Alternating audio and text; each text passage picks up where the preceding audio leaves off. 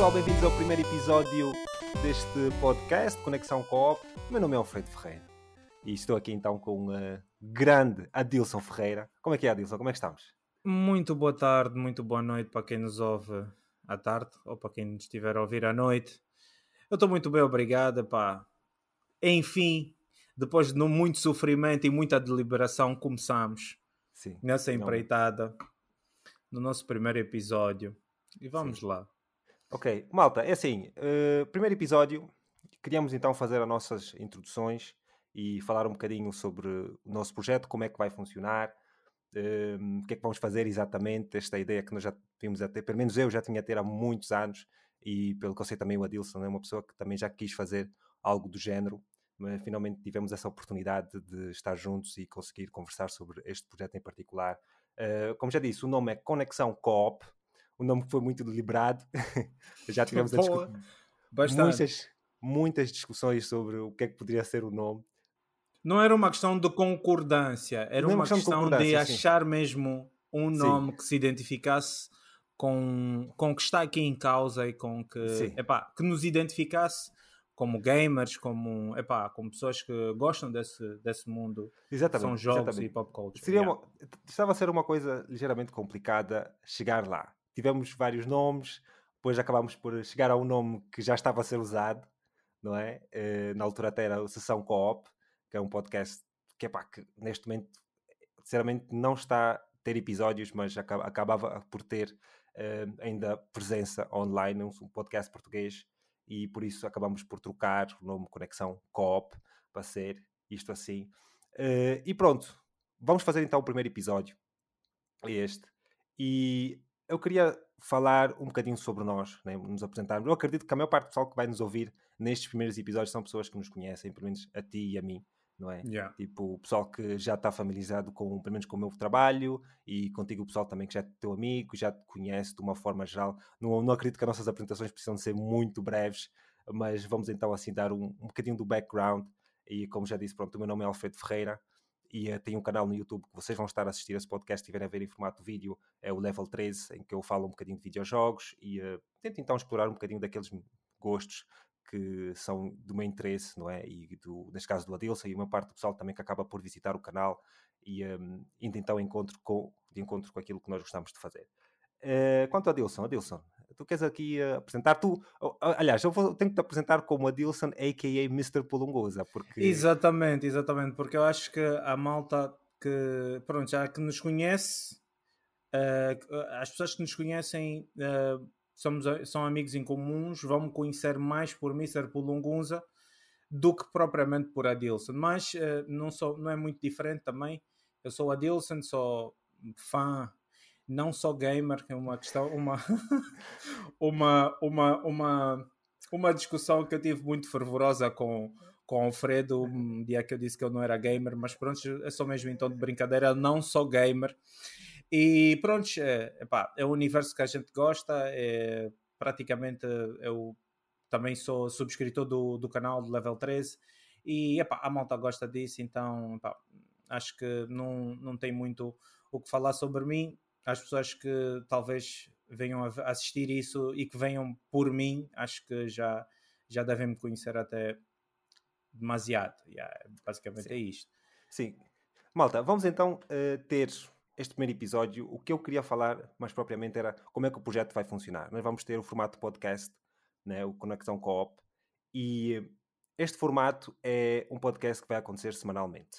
Vamos ter episódios que vamos então falar das notícias semanais, aquilo que é mais importante, que mais relevante, não só para a indústria, como também para nós. Acho que é o mais importante é para nós e para aquelas pessoas que nós achamos que têm o mesmo interesse que os nossos, porque eu também não, não quero ser forçado a falar de coisas que não têm do, muito do meu interesse, não é? Sei lá, falar de League of Legends, por exemplo, uma coisa que não é muito do meu interesse. Posso falar de jogos, se tiver alguma notícia relevante, sei lá, League of Legends com PlayStation, ok, posso falar disso, mas League of Legends não é do meu mundo, a não ser, pronto, tem a série de League of Legends que eu gosto bastante, por acaso, uh, mas de resto não vou estar a, a, falar de coisas assim. Acho que o Adilson também é uma pessoa que vai querer falar daquilo que gosta e uh, no geral. Mas como eu estava a dizer, vão ser episódios semanais. Os episódios, o podcast vai depender um bocadinho daquilo que temos para falar em termos de tempo, podem ser episódios mais, mais, mais curtos, mais longos, mas estamos a tentar atingir entre uma hora e meia, duas horas no máximo, se possível. Né? Porque eu sou uma pessoa que falo muito, o Adilson também é uma pessoa que fala muito, e nós temos que estar aqui a ajustar um bocadinho a nossa dinâmica quanto um, ao falar. Né? Como já estão a ver, a introdução já está a esticar bastante. Mas isso é importante também porque é o primeiro episódio. Já acredito que nos próximos episódios já não vamos estar a falar tanto tempo sobre isso.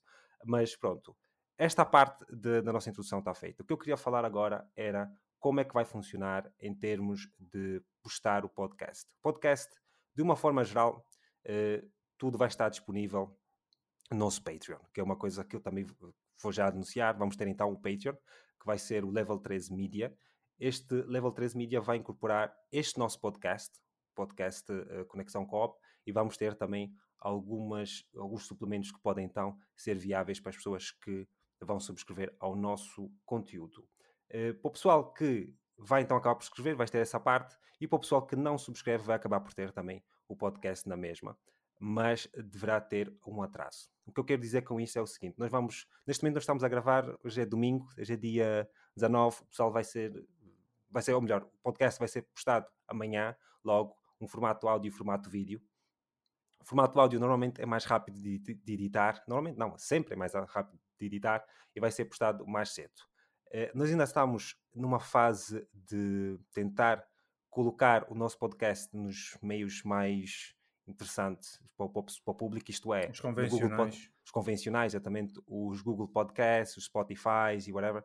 Portanto, nós estamos ainda numa fase de aprovação, por isso temos que fazer os primeiros episódios, ser aprovados e depois é que vão ser postados. Por isso acredito que este episódio vai, ser, vai demorar um bocadinho mais, mas de qualquer forma vai ser colocado no YouTube, grátis para todo o pessoal ter acesso, eh, mas também vai estar nas plataformas eh, de áudio logo que seja possível. E pronto, no YouTube vai funcionar da mesma forma, em que, eh, na mesma forma não, nesse caso no YouTube só vamos ter o formato vídeo.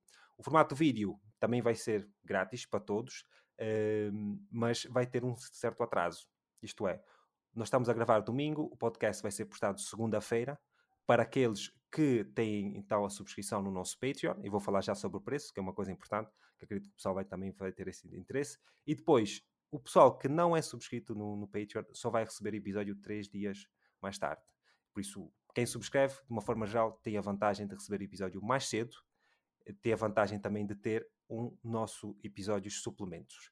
Isto é, como nós vamos fazer estes episódios normais do Conexão Coop, vamos ter também um episódio suplementar todas as semanas. O episódio que vai ser exclusivamente para o pessoal do Patreon.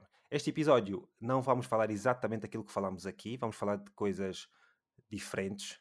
Um, quando digo diferentes, é que têm a ver na mesma com videojogos, etc. Mas vamos a fundo a certos tópicos. Nesta semana o que nós temos de planeado é falar sobre o Game Awards que está prestes a acontecer já em dezembro. Então vamos falar das nomeações e falar exatamente daquilo que nós achamos de uma forma mais aprofundada. Embora vou falar aqui também, tenho aqui nas notas o Game Awards, só para dizer as nomeações e tal, mas de uma forma geral é isto, é uh, ter acesso, de qualquer forma, eu vou colocar no Patreon, quando estiver a partilhar, vou colocar lá tudo e vocês vão ter acesso a tudo que é texto em termos de uh, acessibilidade, como é que podem entrar, vai estar tudo explicado. Qualquer coisa também, pessoal é só mandar mensagem, vão ter essa, esse acesso todo, não, não há muito o que dizer. E a última coisa que eu quis dizer, pronto, é o preço, não é, Adilson? É a parte que o pessoal sempre. É, é assim, pessoal, nós, uh, uh, em termos de preço, nós tentamos ver mais ou menos, epá, como iniciantes, nós estamos a. Um, também, epá, isso também digamos que foi mais para que as pessoas que curtam, que as pessoas que nos seguem, que as pessoas que uh, seguem o trabalho do Alfredo, uh, também numa, numa uh, tentar aqui tentar desenvolver em vocês uma iniciativa de cooperação. Nós pensamos nos 3 euros mensais. Eu acho que não está muito aquém eh, mas também não é um valor assim, pronto, para muita gente pode vir a fazer falta, não sei. Eh, mas yeah, foi o valor que a gente pensou bastante. Eu sou uma pessoa que pensa sempre em negócio e estava a pensar em, vou ser honesto, estava a pensar em valores assim um bocadinho mais altos, mas o Alfredo, epá, uh, disse que a Dilson, epá, nós estamos a começar agora, acho que convém começar com uns 3 paus, 3 euros, de formas a também a, a, a, desenvolver essa iniciativa das pessoas quererem assinar, quererem vir, quererem ter acesso a tudo o que a gente vai, vai produzir durante, ao longo deste projeto. Então, são 3 euros, malta. Uh, a gente conta com vocês. Espero que gostem. Uh, nós estamos a pôr muito trabalho nisso. Nós estamos, olha, só para vocês terem uma ideia, são 20 horas.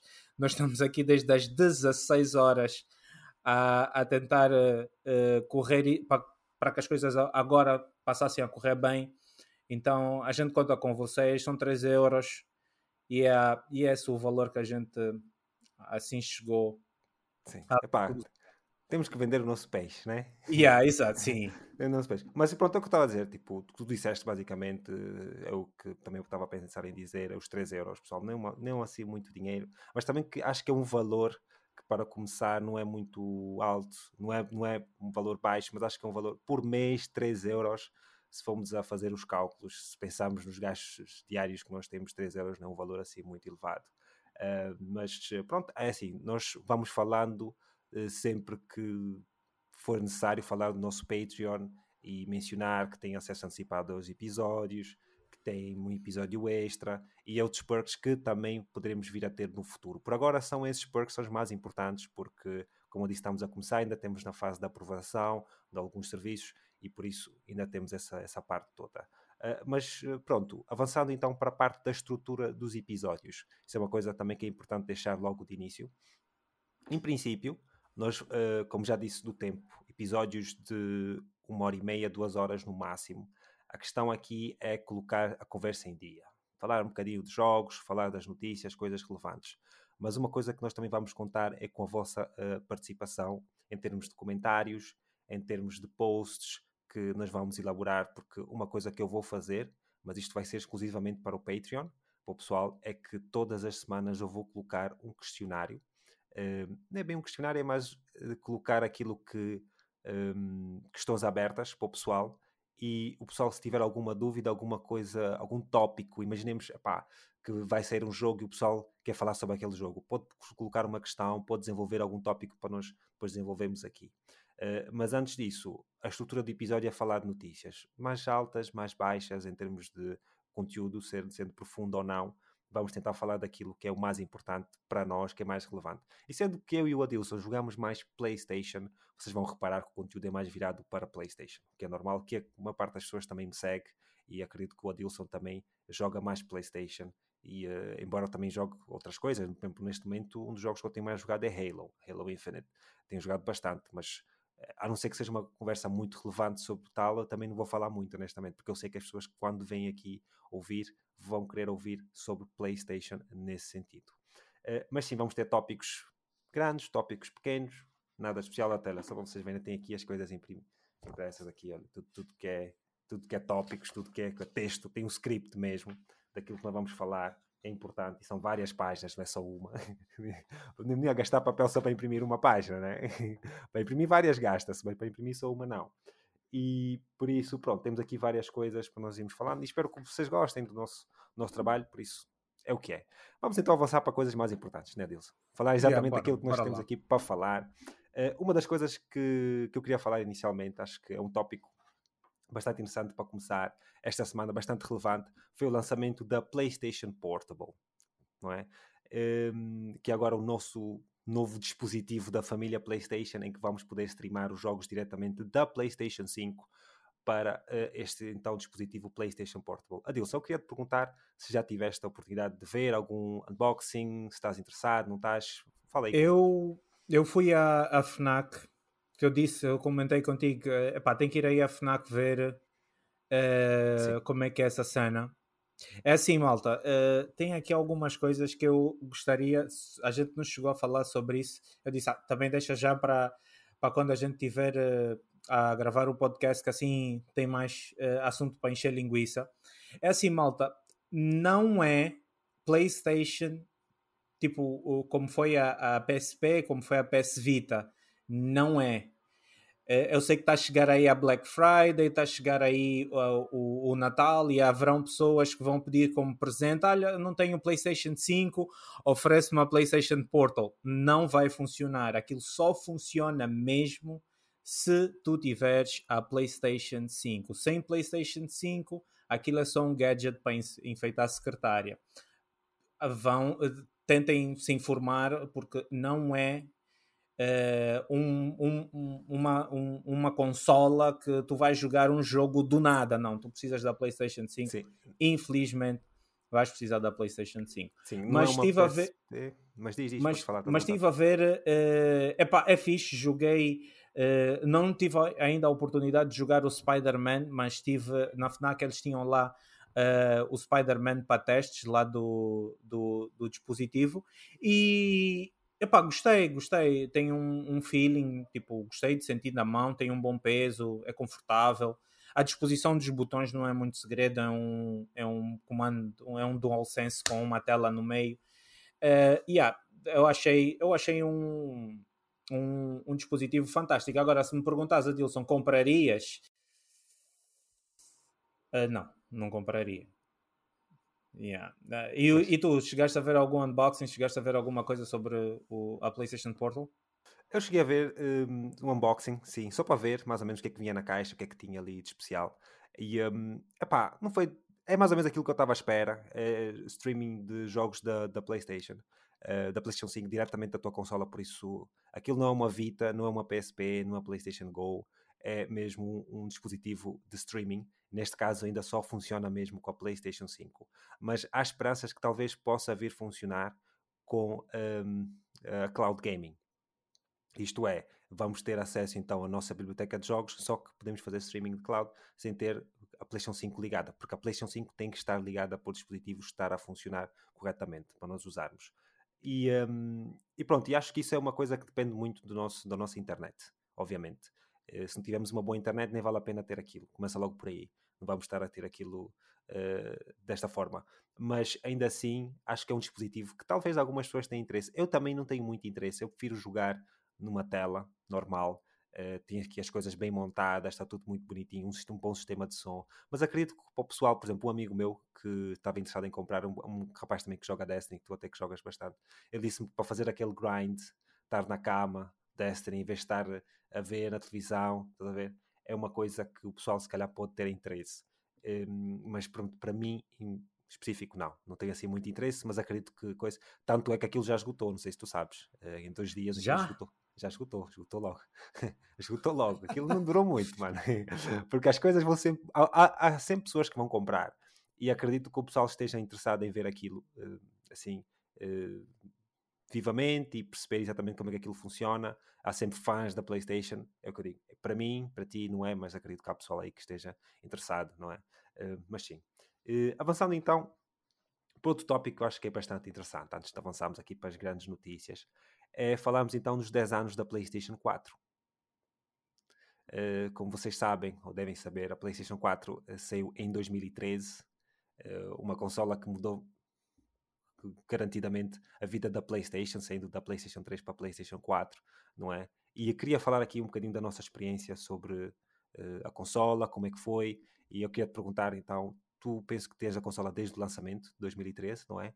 E queria saber, pronto, alguma coisa tens a dizer sobre este tópico dos 10 anos da PlayStation 3, PlayStation 4, um, ehm, o que é que tu achaste da consola, passado estes 10 anos, sendo que tu passaste para a PlayStation 5, se não me engano, uh, diz-me só o ano, e, 2000, eh, podes, 2022.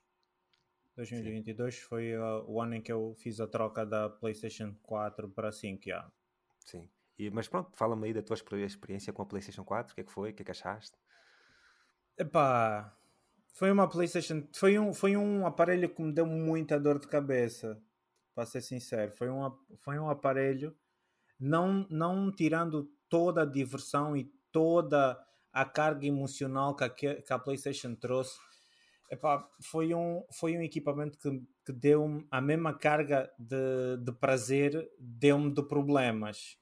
Depois de um ano de uso, acho que todo mundo que teve a PlayStation 4, pelo menos a standard, a que foi lançada mesmo desde o lançamento, depois de um ano e meio de uso, mais ou menos todo mundo começou a, a reclamar de som, porque aquilo fazia um barulho que parecia um secador e tudo mais. E eu, particularmente, sou uma pessoa que joguei bastante. Eu passava a maior parte do tempo, pode-se assim dizer, que eu passava a jogar. E depois de um ano e meio, uh, a PlayStation começou a, apresentar assim alguns problemas. Mas, pronto, em homenagem aos 10 anos da PlayStation 4, pá, uh, foram, foram uns bons anos de muita felicidade, por assim dizer. Eu, sinceramente, se eu não tivesse PlayStation 4, eu não sabia o que estaria a fazer se não tivesse a jogar. Yeah, é, pá, eu, eu sou suspeito para falar da PlayStation porque pá, eu sou fã da PlayStation e então, yeah, epá, teve, tive ali alguns, os meus desabores, mas num overall foram, foram muito bons anos passados com, com a console. Yeah. E tu, o que é que achaste? Qual, qual foi o teu feeling da PlayStation 4? Epá, e tu ainda tiveste a Pro. Tu ainda pois, tive a Pro, exatamente, tive a Pro, porque hum, na altura, epá, já estava farto da lentidão da PlayStation normal, uh, mas uh, pronto, só para só ter assim um contexto, eu por acaso a PlayStation 4 não comprei logo no lançamento, uh, e por, pronto, acho que até já disse isso uma vez, eu só comprei a PlayStation 4 por causa do Destiny, o primeiro, na altura, que saiu no ano, no ano seguinte, no verão. Yeah. Exatamente. E eu, pronto, eu já estava farto da PlayStation 3, honestamente. Eu estava mesmo farto da PlayStation 3. Eh, e queria ter logo a 4. Só que a 4 tinha um problema muito grande, em primeiro lugar. É que, pronto, os jogos não eram retrocompatíveis. E eu, naquela altura, jogava muitos jogos online. Eh, principalmente Battlefield. Um, e que eu tinha, pronto, tinha grupo de amigos que jogava. Call of Duty também é um jogo que eu ia jogando. Uh, embora nem tanto, mas ia jogando de vez em quando. E uh, tinha alguns outros jogos que eu gostava de jogar online. Uh, o GTA também, na altura que saiu, 2013, né?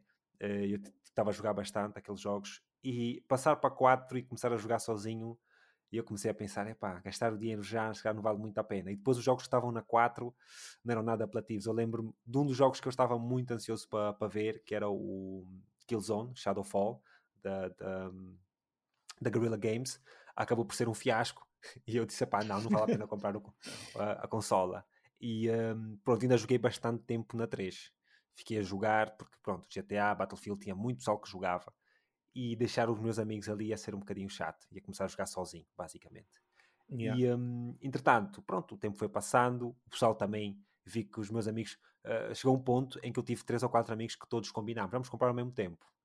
Então, e foi na altura do Destiny. Ah, vamos, vamos, vamos comprar o quê? Ah, o Destiny está para sair, vamos todos jogar Destiny. Então todos comprámos a consola, jogámos Destiny para uma semana. yeah. Yeah. Começámos a jogar e, entretanto, pronto, uh, também comprámos o, uh, o, Battlefield para PS4, comprámos outros jogos, não é? E uh, fomos jogar. Na altura estávamos à espera também do Drive Club, que só saiu um ano depois também, e foi uma confusão do caraças com, com jogos da PlayStation. Eu lembro houve muita confusão com os jogos de lançamento, não eram assim muito apelativos e o pessoal estava assim um bocadinho triste, mas entretanto foram aparecendo outros jogos. O que acabou por acontecer foi que, epá, eu tive uma experiência muito boa inicialmente. Gostei muito da consola. Mesmo eu estava farto da PlayStation 3. Aquele cross media bar, aquele menu, aquela PlayStation Store lenta que sei lá o que, mais lenta que sei lá o que. Era, era, estava mesmo farto. Uh, uh, o jogo para instalar era um, um Deus que me acuda. Uh, às vezes cuspia, às vezes mandava o CD para fora. Sim, exatamente. Uh, aquela cena de fazer eh, o download dos jogos era péssima, a instalação era muito má dos jogos. Ou melhor, aquilo nem sequer tinha instalação, aquilo tinha uma instalação de um, um, game data, mas os jogos rodavam ainda muito sobre o disco, só sobre os Blu-rays. E a 4 para mim foi uma salvação muito grande em termos de tecnologia. Senti um avanço muito grande e acho que como estavas a dizer, a PlayStation 4 não foi só para ti eh, uma, uma excelente consola, tipo em termos de, daquilo que tu gostas, né? não sabias o que é que tu ias estar a fazer. Acho que a consola não, não foi só para ti, como também foi para muitas pessoas, porque foi a consola que agora, não é? mesmo em 2023, já temos muitos amigos que jogam na PlayStation 4 e ainda lá yeah. estão. É uma consola muito, muito grande nesse aspecto. E, um, e pronto, como tu mencionaste, eu acabei por comprar depois a Pro, Gostei muito também da consola. não gostei muito do design da Pro, gostei bastante do design da 4 e acho que já, já disse isso também que yeah, yeah. o melhor design da PlayStation para mim é o design da PlayStation 4. Gosto muito da primeira, gosto muito da segunda. A terceira não gosto nada, acho que é muito feia, mas a 4 está muito bonita. A original, depois lançaram a Slim e a Pro, que acho que já são, é um, é um Big Mac e um, e um, e um, um como é que chama aquele pequenino?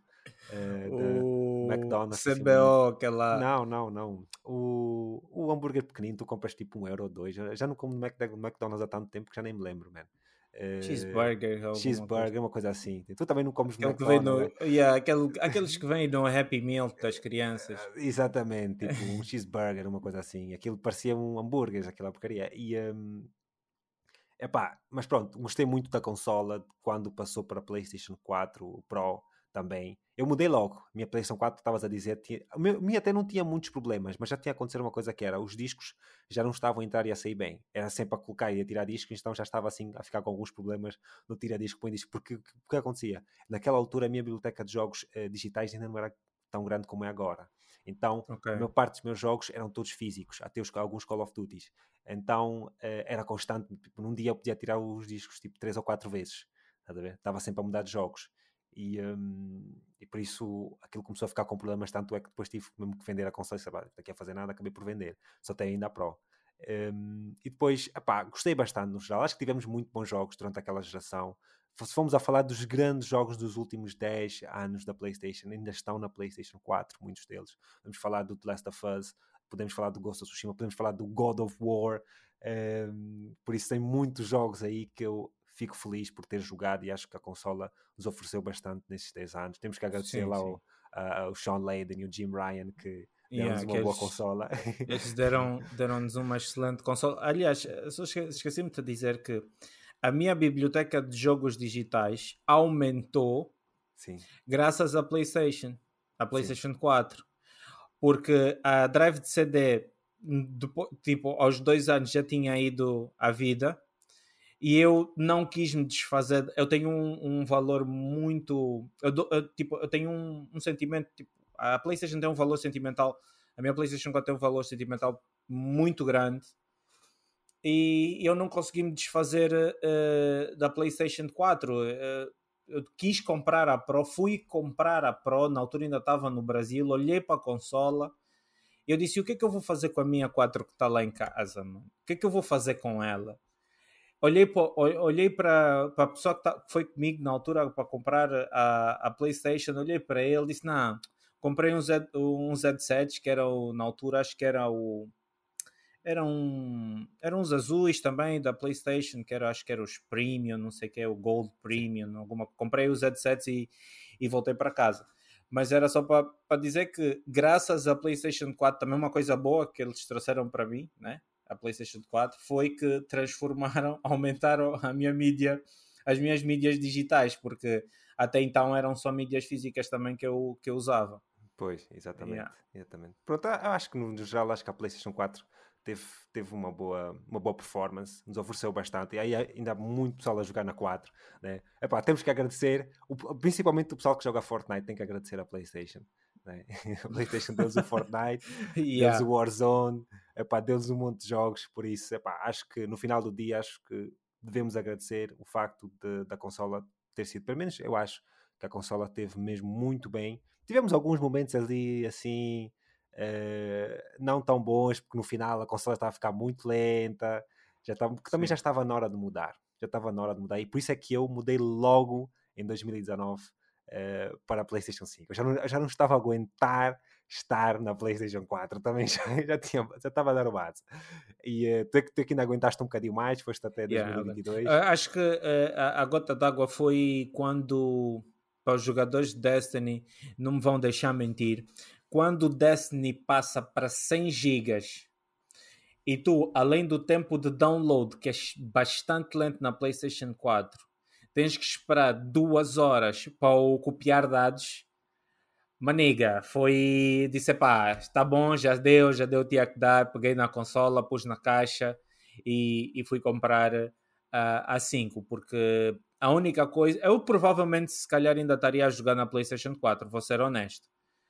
Se não tivesse tantos problemas com copiar dados e os downloads, tipo, excessivamente demorados se os downloads tivessem a rapidez que tem aqui na, na PlayStation 5 e se o copiar dados fosse quase que instantâneo como é aqui, eu provavelmente não, não, te vou mentir, eu ainda estaria a jogar na PlayStation 4 tranquilamente. Salvo, pronto, se saísse assim, por exemplo, saiu agora o, o, o, o Spider-Man, sim, o Spider-Man seria um jogo, o God of War, de, uh, agora o último God of War seria um jogo que me faria, tipo, fazer o upgrade agora uh, para a PlayStation 5, mas uh, vendo os jogos que eu tenho jogado nos últimos, nos últimos dias, nos últimos meses e talvez até no, no último ano, pensando que, pronto, seria ali os títulos que me fariam um trocado de plataforma, eu ainda, eu penso assim, acho que ainda, se continuassem na PlayStation 4, eu continuaria a jogar na PlayStation 4. Porque até agora tenho amigos que jogam, a maior parte dos meus amigos está jogando na 4 e eles até agora não têm do que reclamar. Aliás, são sempre as mesmas reclamações, os tempos de download e, e epá, yeah, mas isso só mesmo comparado assim. Sim, mas isso eu vou dizer uma coisa: só as pessoas que estão a jogar na 4 eh, são pessoas que ainda não tiveram a oportunidade de jogar bem na 5, mano. Yeah, porque, isso também é verdade. Porque, porque jogar na 5 e tentar voltar é muito complicado. é mesmo? Yeah, yeah, yeah, yeah. Tentar vo não, voltar é doloroso. É doloroso. Só no menu Assim que tu apertas no botão para ligar o Mambo, para ligar a PlayStation, só o menu para. Mano, joga, joga seis meses de PlayStation 5. Pega, vai uma semana jogar no Play, na PlayStation 4. Só o menu, o menu assusta. Amiga, o menu assusta. Aquela lentidão de ir para a parte. Assim, tipo, ah, estou a ouvir o pessoal muito alto, quero, quero dar mute só para ir para a parte, dar mute a alguém, mas num jogo assim pesado, ei, acabou. É complicado. Não é complicado, é complicado. Eu, eu pelo menos não, não vejo. Eu voltaria tipo só para jogar uma coisa ou outra, eu volto, não tenho problema. Mas de uma forma geral, não. Não, não, não acho, assim. acho, que, acho que quem, quem fez o upgrade está muito bem servido. Está muito bem. Acho exatamente. que não, não tem porquê. Yeah. Avançando então para outro tópico que eu também queria falar, antes de avançarmos uh, para o que, é que nós temos jogado, que é um tópico também que vamos falar, uh, que é, eu queria falar aqui sobre o Suicide Squad, Justice, Kill the Justice League, uh, que voltou então a, a, aparecer esta semana com um vídeo de cerca de 20 minutos, uma espécie de documentário slash gameplay, falar um bocadinho daquilo... uma coisa que eu achei muito estranha, não sei se tu tiveste a acompanhar o, o vídeo, não sei se chegaste a ver, um, em que uma, uma, ênfase que eles deram muito grande depois das reclamações que tivemos um, durante aquele período de promoção da PlayStation uh, uh, State of Play, quando eles mostraram, yeah. quando anunciaram, anunciaram basicamente o release date, mas depois acabaram logo por mudar, né? lembras-te? Uma yeah. coisa que tu, se tu prestares bastante atenção a este documentário, aquilo que eles dizem, falam muitas vezes da história. A história, a história, a história que é uma coisa que o pessoal estava sempre a dizer: é pá, só queremos story mode, não queremos online, blá blá blá. E se tu ouvis com atenção, eles dizem repetidamente história muitas vezes, story, story, muitas vezes. Que é uma coisa que eu achei bastante engraçada, até porque, porque eu só reparei aquilo na segunda vez, quando estava a ver. Porque eu queria voltar a ver só para ver como é que estava o gameplay um bocadinho mais. E achei yeah. bastante engraçado. Mas quero perguntar se tens a oportunidade de ver aquilo, o que é que achaste? Epá, uh, o, último, o, o único o único vídeo do o único clipe do, do Suicide Squad Kill de Justice League foi o primeiro esse segundo eu não cheguei não cheguei a assistir porque é assim aquilo quando eles apresentaram estavam tava tão mal mas tão mal que epá, é, fica muito difícil voltar a assistir aquela brincadeira acho que epá, não sei, eu não assisti, epá, espero que epá, como, como jogador como Sim. gamer, eu quero sempre que os jogos venham bem, saiam bem, sejam bons jogos. Uh, mas o primeiro, o prime a, primeira, a primeira demonstração que eles nos deram ali no State of Play foi tão má que eu perdi uh, completamente o interesse do, do Suicide Squad. Pois. Mas diz lá, tu viste o que é que tu viste lá de, de bom? O que é que tinha lá? É assim, uh, foi algo diferente, mas eles mudaram um bocadinho a comunicação daquilo, de certa, de certa forma. Uh, mas acho que para o pessoal que epá, comprou este, hum, este último jogo que saiu, o Gotham Knights, acho eu que também deram na Plus há uns meses atrás. Um, epá, é pessoal que gosta daquilo, estás a perceber? O modo cooperativo pareceu-me interessante. Eles mostraram a dinâmica um, entre os personagens em termos de movimento, em termos de combate, aprofundaram um bocadinho mais. Uh, teve, um, teve conteúdo mesmo de cutscenes da história. Uh, houve um momento em que eles estão lá no. Epá, como é que eu vou chamar aquilo? Uh, basicamente na base dos heróis, não é? E estão yeah. lá os heróis e tem lá as armas deles, tem as cenas do Batman, Super-Homem e etc. E eles a selecionarem alguns armamentos e, e etc. E nós vemos uh, Harley Quinn e um, Deadshot a selecionarem algumas coisas que lhes vão permitir então movimentar-se naquele mundo. E a Harley Quinn acaba por pegar num grappling hook eh, com aquela, aquela arma do Batman que dispara com o grappling hook, yeah. é? e yeah. também um drone do Batman que ela basicamente só usa aquilo para se movimentar. Tem uma movimentação assim engraçada. Um, e depois vemos o Boomerang também do lado do, do Boomerang, ou como é que ele se chama, esqueci acho que, acho que é Mr. Boomerang, uma coisa qualquer. Acho que é assim, acho que é isso. Yeah. E um, epá, vemos um bocadinho daquilo e tal. O gameplay é aquilo que podes esperar de um jogo desses. Eu vou dizer sincero, até fez-me lembrar um bocadinho o Spider-Man nesse aspecto, no sentido em que se, uh, este último Spider-Man dos, dos dois, que é não no sentido de jogabilidade em si, mas no sentido em que tu tens que criar um sistema de jogo em que os dois personagens têm que ser bastante parecidos uns com, com o outro. Não podem ser muito diferentes para as pessoas não terem aquela dificuldade em se acostumar a jogar com um personagem e depois com o outro. Então tu notas que em termos de mobilidade, em termos de combate, tu vais encontrar muitos dos mesmos controles que usas num bonequinho né, ou num personagem, vais também usar no outro. Uh, tem essa parte em comum. No geral, epá, é um jogo cooperativo. Eu gostaria que a Rocksteady, uh, Rocksteady não, desculpa, sim, que a Rocksteady tivesse a fazer outra, outra coisa, honestamente. E pá, seria algo se calhar mais interessante. A pessoa na altura até chegou a dizer que isto se calhar era um jogo, um jogo do, ba, do Super-Homem que depois tornou-se este jogo porque a Warner Brothers queria talvez um jogo live service. Uh, que pá, pronto, pode ser verdade, pode ser que não, não sei, nunca talvez nunca devemos vir a saber mas o que eu sei é que a forma com que o jogo está é um jogo que vai vender bastante. Pronto. Quer queiramos, quer não, o jogo vai vender. Um, Sim. Porque ainda acaba por ser um jogo apelativo para muito pessoal. Eu só, vou ser sincero, comprar, comprar o jogo, não me vejo a comprar no lançamento, pelo menos. Mas acho que é pá, é aqueles jogos, é fun. Por exemplo, o Gotham Knights, eu, quando saiu na Plus, eu acabei por experimentar. Joguei tipo quê? 15 minutos, meia hora, nem, nem isso fiquei um bocadinho aborrecido com aquele formato. Mas é daqueles jogos que eu sei que, epá, se eu tivesse um amigo para jogar, epá, eu jogaria só de vez em quando. Entrava, jogávamos tipo meia horita, fazíamos uma missão ou outra e podíamos fazer isso. Mas de resto, tipo, estar ali à procura de uma grande história, de um grande investimento, não. Porque os momentos que eles até mostraram de história desse, desse vídeo até foram ah, interessantes em alguns aspectos. A ver? Mas quando tu vais para o gameplay, tu notas claramente que aquilo não é assim tão aprofundado é uma coisa mais superficial. Estás a perceber? Estás a perceber? Yeah. E por isso, pronto, pá.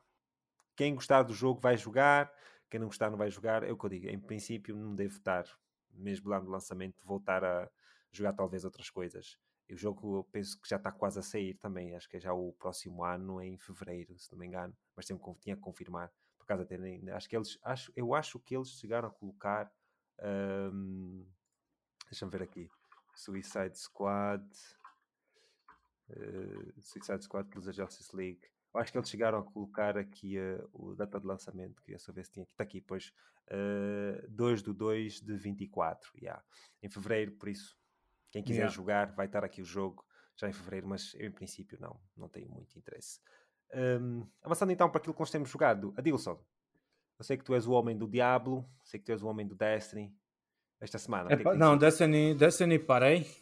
Destiny parei. Um, acho que um, está numa fase do Destiny que não está. Epá, muita, é, é muito controverso falar do Destiny porque muita gente diz que está bom é, e muita gente também diz que está mal. Então eu sou da, da, daquele grupo de pessoas que epá, o jogo não está não está assim muito favorável para o meu tempo. Prefiro estar a, pôr, prefiro estar a pôr horas noutras coisas. Epá, tu o que é que eu tenho jogado? Tenho, tenho, tenho divagado ali pelo, pelo Diablo. Um, Dei-me a oportunidade de experimentar e jogar agora o Lies of P, como tinha dito.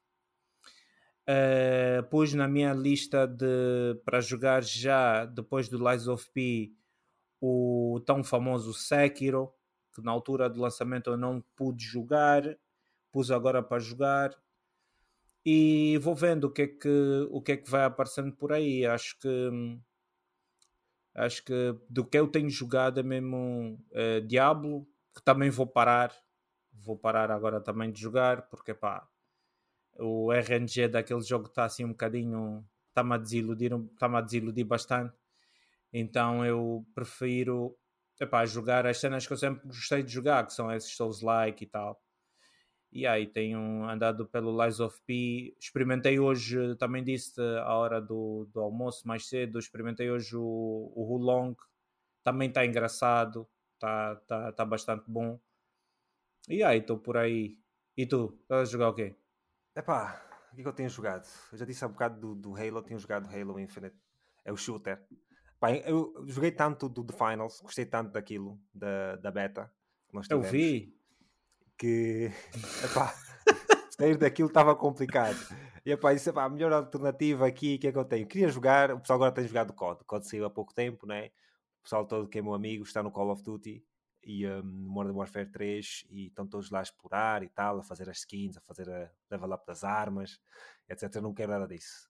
Então, aqui é para que é que eu vou jogar? Então instalei um monte de jogos. Na altura até estava a falar com, com um dos meus amigos a ver o que é que, que, é que podíamos jogar em conjunto mas acabámos por. Uh, foi jogar COD e disse: pá, pronto, vou jogar, vou jogar Halo. E uh, comecei a jogar, comecei a jogar Ranked Arena do Halo e está a ser bastante interessante. Estou a gostar bastante do, do jogo, mas tenho jogado sozinho. Uh, mas também entro, faço, faço só tipo, algumas partidas, jogo tipo meia horita, uma hora no máximo, não consigo jogar muito mais. Uh, depois também quero fazer outra coisa. Tenho jogado isso assim de shooter, porque eu gosto sempre de ter um shooter. Um, tenho jogado na mesma o Hades, né? que já, a minha aventura que já vem há uns bons meses para ver se termino o Hades. Uh, já acabei o jogo pá, múltiplas vezes, acho que já estou na parte do epílogo, tipo, já, já terminei tipo, a história principal em si. Yeah. Agora, uh, sim, então agora estou na parte já em que tens missões secundárias, não é bem missões secundárias, mas tens desafios secundários, tens que preencher um, ou fazer alguns desafios que o jogo tem. Não são propriamente desafios para os troféus, mas simplesmente para completar o jogo a 100%. Que eu também yeah. preciso fazer, que eu também gostaria, por, por acaso, de ter a platina deste jogo muito. É, é, é um jogo que, hum, que eu acho muito bom e eu gosto muito do, do estúdio que faz, a, a Supergiant. E, um, e seria mais uma platina daquele estúdio. Eu, eu, por acaso, é dos poucos estúdios que eu tenho todas as. Em todos os jogos deles eu tenho platina, tirando este agora, né, que eu também quero fazer. Uh, e tem alguns outros estúdios que eu também tenho a platina em todos os jogos. Uh, gosto muito, por isso, pá, queria ver se eu fazia isso, do Hades. O que, é que eu tenho jogado mais? Ah, tenho jogado It Takes Two. Joguei um bocadinho com o Ricardo, né? Temos a jogar uh, online para, fazer também a, a, história e tal, mas nem, não temos explorado assim grande coisa. Jogámos mais um capítulo. O jogo é engraçado, mas é só isso. Uh, que mais? Que mais? Acho que não temos jogado mais nada assim. Agora, agora estamos numa fase em que eu não tenho assim grandes interesses de novos jogos para jogar. O Natal está a chegar. Epá, e esta altura do ano, pronto, vai ter o Game Awards agora. Se... E nós vamos falar sobre Game Awards mais, mais tarde. Se tiver ali algum jogo que me chamar a atenção e tal, se calhar vou jogar ainda este ano. Mas no geral, quero jogar aqueles jogos que não tive a oportunidade de acabar. Por exemplo, estávamos a falar do jogos, eh, estávamos a falar da From Software, há bocado dos jogos Sekiro, etc. Uh, eu se calhar vou tentar jogar o jogo do, dos Macs, o, um, o Armor Core. Core. Exatamente, o Armor Core. Se calhar é um jogo que vou tentar jogar, dependendo assim do meu tempo. Um, que mais? Que mais? Uh, tinha um Assassin's Creed ainda para jogar e tal. Talvez ainda jogue este ano, mas também não sei. A Black Friday está aí com bons deals de promoções, quem sabe vai jogar. Yeah, yeah. Mas em princípio, não. Em princípio, só são esses, esses jogos. Não vou estar a. Um, assim a explorar muito mais. Estamos numa fase bastante, bastante baixa e tal. Mas sim, yeah. só isso. Vamos então avançar para os uh, tópicos, as notícias aqui, as grandes notícias da semana. Esta semana temos alguns itens aqui interessantes para falar. Deixa eu ver quantos, quantos é que eu tenho aqui. Tenho aqui, acho que próximo de, temos oito itens para falar. Então são itens extensos. São coisas aqui que vamos falar. E uma das coisas que eu quero começar então são os novos jogos anunciados da PlayStation Plus Extra e Premium para o mês de novembro. Foram então anunciados com mais um jogo a estar disponível no serviço logo no dia de lançamento, sendo este o Teardown, o porto de jogo de sandbox lançado em 2022, vai estar disponível para PlayStation 5. Para PlayStation 4 e PlayStation 5 vemos também o RPG Aiden Chronicle Rising, lançado em 2022. Teremos também acesso ao Superliminal, um jogo de puzzle que foi lançado em 2020 para PlayStation 4 e 2022 para PlayStation 5. Só para avisar pronto, que estes jogos então são para o pessoal que são subscritores da PlayStation Plus Extra e Premium. Um, os restantes jogos são assim apenas jogos para PlayStation 4, não tendo uh, um porte para mais recente consola. Isto é, jogos apenas para 4, para o pessoal que neste caso é subscritor do serviço, mas só tem a PlayStation 4 e vai então poder usufruir de Dragon's Dogma Dark Horizon, o novo jogo, o porte do jogo lançado em 2013 e em 2017 uh, para PlayStation 4 da Capcom. Uh, Mobile Suit Gundam Extreme vs Maxi Boost On. Epá, este, este, nome aqui acaba comigo. Não sei porque que os japoneses gostam muito destes nomes. Uh, este jogo então é da Bandai Namco, lançado em 2020, também vai estar disponível no serviço. O porte de 2016 do jogo lançado em 2013, desenvolvido por Techland, Dead Island Reptide, também vai estar disponível. Uh, Koei Tecmo temos Nobunaga Ambition, Taishi, lançado em 2017. Uh, eh, Alternate Jake Hunter, Dadelaus, Uh, The Awakening of Golden Jazz, The Arc System Works, lançado em 2019, mais um nome de boca cheia. E para terminar, yeah. temos então o Brawler River City Melee Mac, também lançado por Arc System Works e lançado então no mesmo ano, em 2019. Partindo mais para a tier mais alta do serviço de subscrição da PlayStation Plus, temos os clássicos, sendo então, neste caso, a PlayStation Premium, que se, alguns deverão estar disponíveis para compra em separado caso esteja, seja então do teu interesse. Por isso, os jogos que eu vou aqui listar, alguns jogos poderão ter uh, estar vendidos separadamente, por isso poderás comprar os jogos sem estar subscrito no serviço, embora não acredito assim que tenha muita gente que vai, que vai vos comprar, mas há sempre pessoal que é fã então aqui das classes, tanto é que temos aqui alguns jogos que também atenção do meu interesse, mas uh, veremos então assim. Começando com o lançamento de 1999 com a PlayStation 1, o JRPG, temos Grandia, tal como o clássico Jet Moto lançado em 96, um excelente jogo de corrida também para PlayStation 1. E eu quero perguntar, alguma vez já, já jogaste Jet Moto? Tiveste a oportunidade? Não. Nunca, não. Não, conheço o jogo. Depois não, não estava ali a procurar na internet Jet Moto. Por acaso joguei bastante esse jogo na PlayStation 1, era muito fã de, de, desse jogo. Jogar em cooperativo, tipo aquilo dava para jogar em split screen. Acho que era, acho que era esse que eu jogava em split screen. Uh, temos também o jogo da Disney, sendo este Up, do famoso filme, para o pessoal conhece um porte da PSP lançado em 2019, 2009, desenvolvido por Asobo Studio, mais recente conhecido pela série A Plague Tale, Innocence e uh, Requiem. O pessoal que também são muito fã desta série, uh, de A Plague Tale. Temos também a sequela de Parappa the Rapper, adequadamente nominado Parappa the Rapper 2, também estará disponível, embora não é claro se é o porte do novo jogo ou simplesmente uma versão do jogo lançada em 2015, já existente na PlayStation 4, contudo acredito que seja então a segunda opção. Uh, finalmente temos Klonoa Fantasy Reverie Series, lançado em 2022 para PlayStation 4 e oferece a versão remasterizada dos dois jogos lançados, sendo este o original Klonoa Door of Farmo, Phantomile, Phantomile, acho que é assim que se diz, lançado em 97 e a sequela de Klonoa Lutea's Veil em 2001.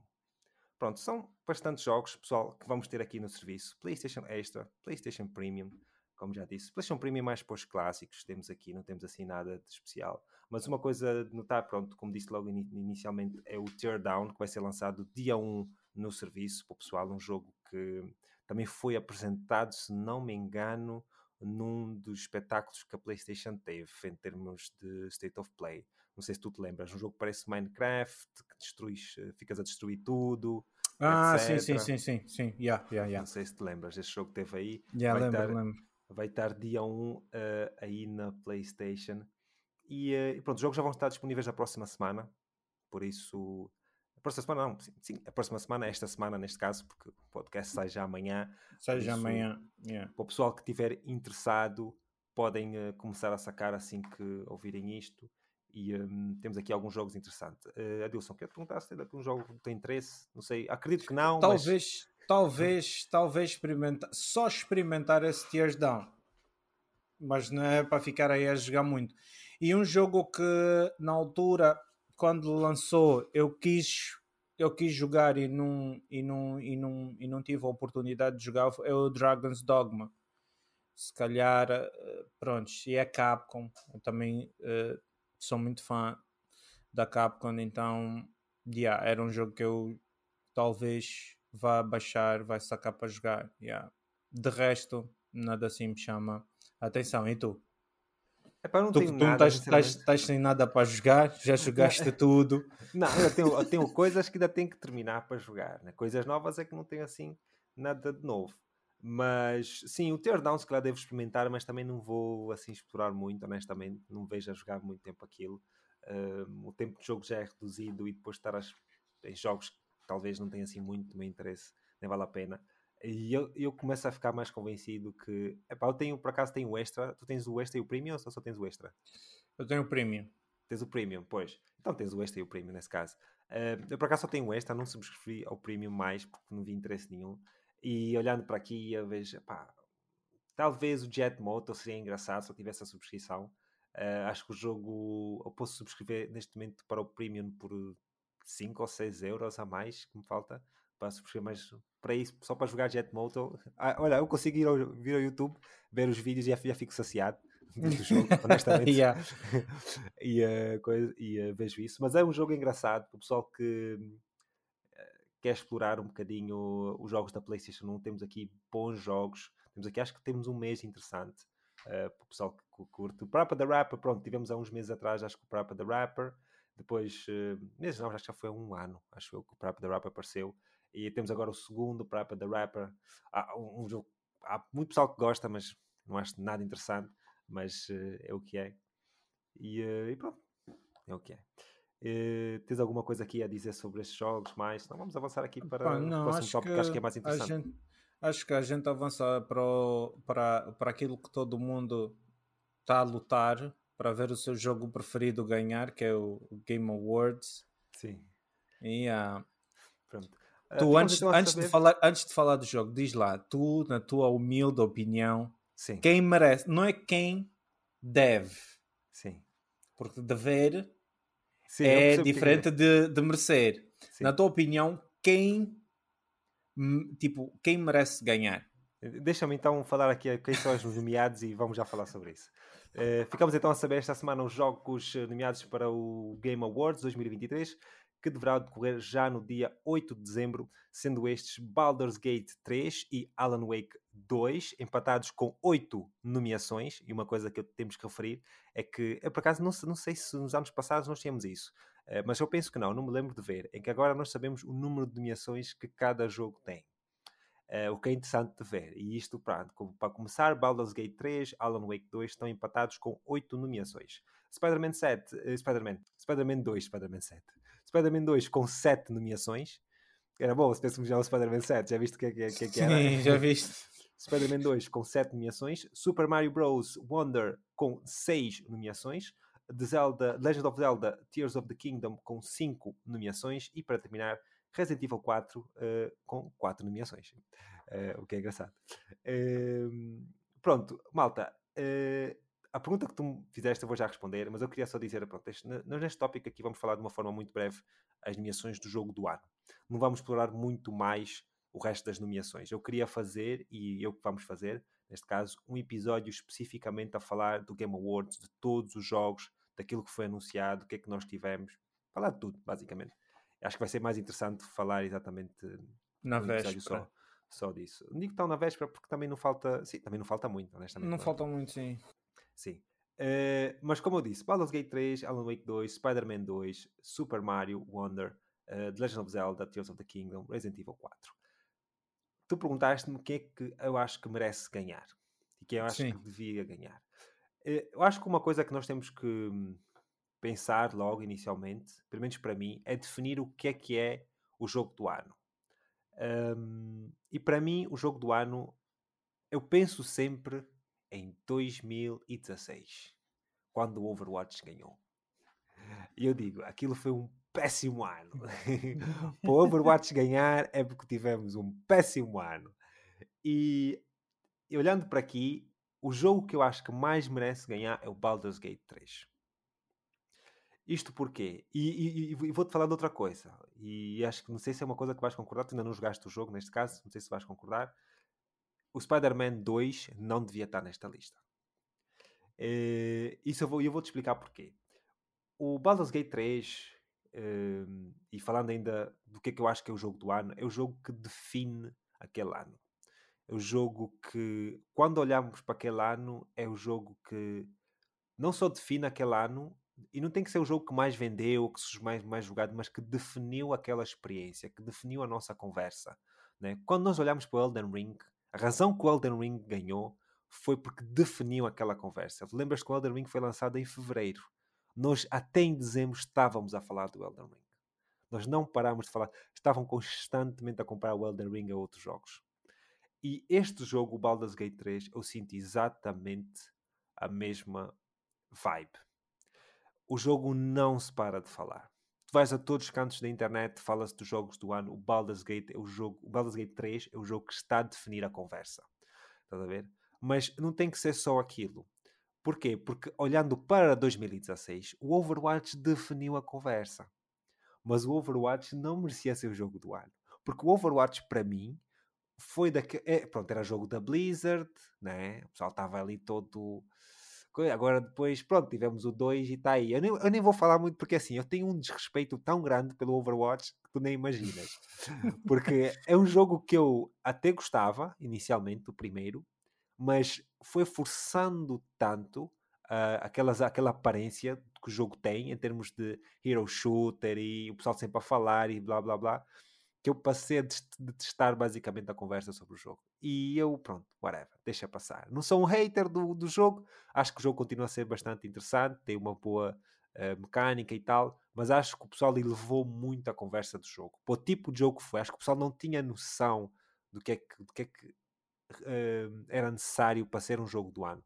Já o Baldur's Gate 3, não. Acho que o jogo tem o que é necessário. Embora não tenha jogado o jogo, que eu já vi, Uh, e o que eu sei sobre o jogo, eu tenho amigos que jogaram e que falaram sobre isso. O pessoal pareceu-me um ter um bocadinho mais noção daquilo que está a falar. Uh, por exemplo, eu olho aqui para o Alan Wake 2. Empatados com 8 nomeações. I don't know. Eu ainda não joguei o Alan Wake 2. Uh, eh, por isso não posso falar muito sobre o Alan Wake. Mas aquilo que eu vi não me chamou para um jogo que tem estar empatado com o Alan, com o Baldur's Gate. Não é, não é não é um jogo. Uh, depois temos o Spider-Man 2. Como eu disse logo, eu não acho que o jogo devia estar aqui. O jogo está muito fixe, está muito engraçado. Mas eu acho que para ser o jogo do ano, não só temos que definir a conversa, mas também temos que ter algo que vai oferecer à indústria. Aquilo que é os videojogos. O Baldur's Gate, o Baldur's Gate 3 oferece. Porque tu não tinhas um jogo como Baldur's Gate uh, até então. Não que não tivessem tentativas, mas nesta dinâmica, nesta dimensão, o Baldur's Gate oferece ah, coisas que outros jogos desta lista não oferecem. Estás a perceber? E falo também do Resident Evil 4, que eu acho que é o remake, neste caso, que também acho que não devia cá estar, principalmente porque o Dead Space não está aqui. Mas vamos, vamos, vamos, vamos, lá, vamos lá chegar, vamos lá chegar. É, mas pronto, o Spider-Man 2 eu acho que é um jogo fantástico, espetacular. Eu gostei muito do jogo joguei, platinei cerca de, sei lá, 30 horas, um bocadinho mais talvez, e adorei o jogo. Tive para jogar outra vez, mas depois acabei por dizer, ah, não vale a pena, vou jogar outra coisa, senão vou estar a repetir sempre o mesmo jogo e vou perder tempo. Uh, mas não acho que é um jogo que devia cá estar. Acho que o pessoal vai ficar muito desiludido quando souber que não vai ganhar. uh, porque eu não vejo mesmo Spider-Man a ganhar. Pode, pode ganhar, não vou dizer que é impossível. Mas acho que não seria justo o Spider-Man ganhasse. Embora eu goste muito do Spider-Man, o meu herói favorito. E o pessoal vai eu, dizer, acredito, ah, eu acredito que ganha ali algumas nomeações, algumas nomeações em algumas categorias, mas jogo do ano. É pá, yeah, yeah. E, mas eu não tô, mas é que eu volto a dizer. Eu não estou a dizer que é impossível o jogo ganhar. Porque depois, se o jogo ganhar, ei, olha o Alfredo, não sabia, está a falar. Não é isso. O jogo pode ganhar porque o jogo é muito popular. Estás a perceber? E isto também é um contexto de popularidade, no fundo. Sim, sim, Tem sim. Não deixa uma de vertente ser. de popularidade. Uh, e se o Spider-Man ganhasse, eu só não acho que seria justo. Estás a perceber? Para aquilo que o jogo tem para oferecer, o, o Spider-Man 2, vou-te ser sincero, não oferece nada. E depois o Spider-Man, não sei se foste a ver as categorias todas. Tu tens lá uma categoria que foi, depois no dia do falamos do Game Awards, vamos falar melhor. Tem, uma, tem lá uma categoria que é uh, Game Direction. O Spider-Man não sei o que é que está ali a fazer, mano. tipo, eu não sei o que é que o Spider-Man está ali a fazer. O que é que aquilo tem de cinema, de direção, cinema, cinematografia, que, que aquilo de especial. A pessoa vai, ah, porque epá, é fã da Marvel, é fã do. Também gosto, mas não é filme o, o Avengers não é filme para ir aos Oscars, tal como o Spider-Man 2 não é filme para estar como Best Direction. A perceber?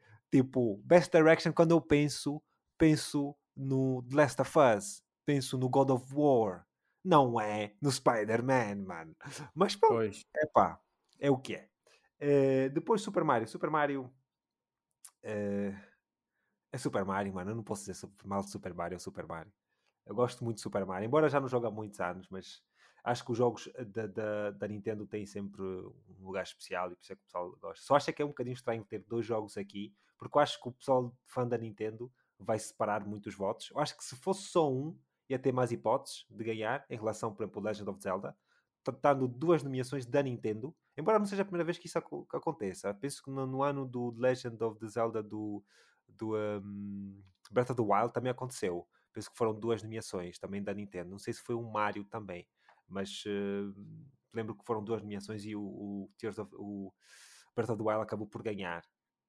Mas ainda assim, acho que se fosse só uma, o pessoal da Nintendo ia querer votar logo para um. Por isso, essas seis nomeações e cinco talvez pode, possam subir. E uma coisa que também que eu tenho quero dizer: estas nomeações, tipo, as pessoas não têm só um voto. As pessoas têm uma lista, eh, põem lá os votos e tu nomeias uns XX jogos. Por isso, uma pessoa que nomeou o Baldur's Gate 3 pode nomear o Spider-Man, pode nomear o Super Mario, estás a ver? Tem uma lista, não é só um voto. Uma coisa também que, tem, que o pessoal tem que ter atenção, uh, só para saber, por isso, depois depende da lista como nós fazemos.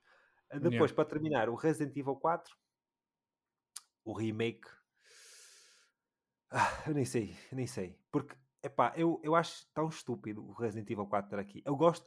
Olha, o Resident Evil 4, antes antes do Dead Space original sair, uh, eu sempre, sempre gostei bastante do Resident Evil. Principalmente, o Resident Evil 4 é o meu, é meu Resident Evil preferido. Pronto, mas logo por aí. Uh, mas este remake não faz justiça, eu acho que não faz justiça ao que o Dead Space fez. Só que eu acho é que eles aqui, eu nem sei se eles na política de nomeações para o jogo do ano, se eles aceitam remakes ou não. Porque eu acho que aqui o Resident Evil não está como remake. Estás a perceber? Uh, repara, ou melhor, está como remake, mas não está exatamente como Dead Space, porque o Dead Space é um remake mais fiel ao jogo original. Não sei se me fiz perceber. Sim, sim, sim. Ao Resident Evil 4. Muito mais fiel. Yeah. Estás a perceber? E eu acho que, pronto, talvez, eu não sei se seria possível para o Dead Space estar aqui, mas imaginemos até que fosse, que eu acredito até que seja possível. O Resident Evil 4 também é um jogo muito popular, principalmente na América, extremamente popular. Uh, mas eu volto a dizer, eu não acho que faz justiça ao Dead Space deste ano. Não acho mesmo. O pessoal pode falar. Depois, quando vem-me falar então de Calixto Protocolo, é que eu fico ainda mais irritado. Mas Resident Evil 4 ainda estou para, para terminar o jogo porque eu joguei só um bocadinho no início, mas porquê que eu não joguei Resident Evil 4 logo? Porque eu sabia que ia comparar com Dead Space. Eu sabia que não ia fazer justiça ao, Resident Evil 4. Uh, eh, o tempo que eu joguei eu senti e disse não, não vale a pena jogar porque eu sei que vou estar sempre a comparar o jogo. Mas pronto, é pá, cada um tem a sua opinião, cada um tem yeah. o gosto, não é?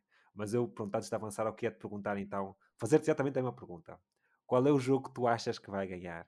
E depois vamos explorar mais tarde, depois quando falarmos Sim. exatamente. Epa, eh, eu estou contigo e estou com muitas outras pessoas. Eu acho que o jogo do ano tem que ser aquele jogo que torna-se a capa da revista da, da retrospectiva do ano. E, e, e quer muita gente queira, quer não, eu acho que o Baldur's Gate é, foi. É, epá, não tenho o que falar do jogo. É, não joguei o jogo.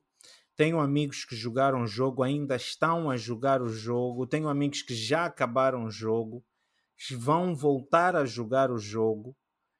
E epá, o, o feedback que eu, que eu ouço ali entre eles conversa, nas conversas, epá, o jogo deve estar mesmo tudo o que dizem sobre ele. E eu acho que acho que esse ano muita gente não vai curtir, principalmente os fãs da Marvel não vão curtir, porque vai ser o Baldur's Gate que vai levar isso. O Alan Wake, epá, não sei. Talvez. Eu sinceramente não sei. Talvez. Epá, para quem viu para quem viu em 2016 Overwatch a ganhar, epá, se ganha um Alan Wake não é. Sim, e, e não é e não é por querer desprezar o Alan Wake, eu gosto muito, aliás, voltei a jogar o remasterizado, não é? o primeiro Alan Wake, e gosto, é um jogo fantástico, adoro mesmo o jogo, eu não tive a oportunidade de jogar o segundo, isto porque, epá, não gostei muito dessa política deles não lançarem o jogo em formato físico. Uh, e uh, eu gostaria de ter, já gostaria de ter o jogo em formato físico, começa logo por aí, mas não é só por causa disso. Uh, acho que eles, essa decisão, porque eu até podia comprar em digital, mas essa decisão de não lançar os jogos físicos e depois ver as vendas dele da forma que estão. Não sei se o pessoal tem acompanhado. Então, por acaso até não pus aqui nas notícias, porque acho que nem é propriamente uma notícia, mas uh, as vendas não estão assim tão altas esse lado diz, mas esperemos. Os jogos da um, Remedy têm sempre um problema. Nunca vendem bem no lançamento. é, é, muito estranho, é muito estranho. Mas depois passam a vender bem, passados uns tempos.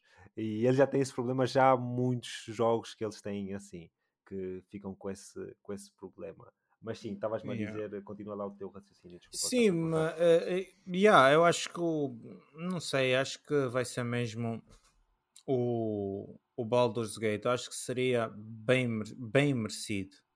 Epá, eu não joguei, eu não joguei o jogo, mas eu sou fã de Dungeons and Dragons.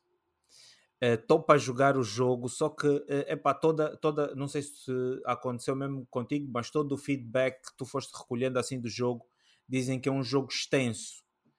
Então há que reservar, depois de ter jogado tudo, depois de ter tudo, pôr, pôr tudo em ordem, sim, há que ver ali um espaço para, onde tu consigas encaixar um Baldur's Gate para tentar tirar o proveito ao máximo do jogo. Sim. Porque pegares no Baldur's Gate e colocares o jogo num, num, numa altura em que tu não tens assim uma noção do que epá, como é que vai ser o teu tempo, o que é que tu estás a jogar, o que é que tens para terminar. Eu, por exemplo, Baldur's Gate agora não é um não seria um jogo que eu ia jogar para já, ia tirar para janeiro, para fevereiro, porque agora, tipo, eu tive ali a varia da, da minha consola, tipo, fui, fui ficando atrasado em algumas coisas e pronto, eh, agora só mesmo Baldur's Gate só estou a pensar mesmo já para o próximo ano, mas é um jogo que eu vou jogar até porque ser, ser muito fã de Dungeons and Dragons e por ser fã também de Dungeons and Dragons, diante a todas as, todos os títulos que estão aí, para mim, nada mais justo do que o Baldur's Gate. Eu vou ser sincero, eu provavelmente nunca vou jogar.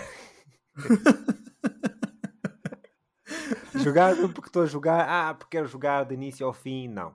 Epá, o máximo, o máximo que eu vou é tipo um The Witcher Estás a ver? Tipo, uh, um jogo que é grande, que eu posso explorar, tem muita coisa para fazer, mas eu não quero que aquilo se torne a minha vida, man. Então não vai jogar, então não vai jogar o próximo, o próximo Elder Scrolls.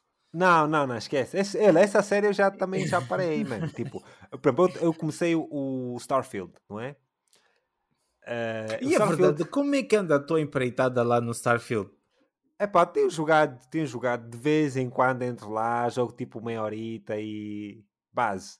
Tipo, por, por, exatamente por isso, porque eu só a dor de cabeça que eu sinto só de entrar no jogo e dizer, ei pá, tenho que fazer isto, tenho que fazer aquilo, tenho que ir ali, é muita coisa. Às vezes só quero entrar, ter uma experiência, por isso é que o Hades tem sido muito engraçado para mim.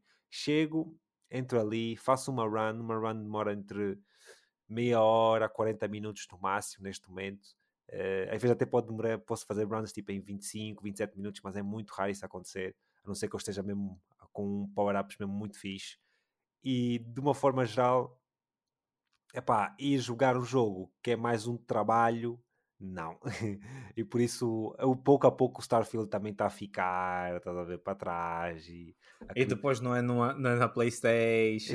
Não, não é só por isso, porque eu tenho jogado o Halo, tenho jogado no PC, tenho estado aí, tanto até clichê o meu teclado e tive que comprar outro teclado.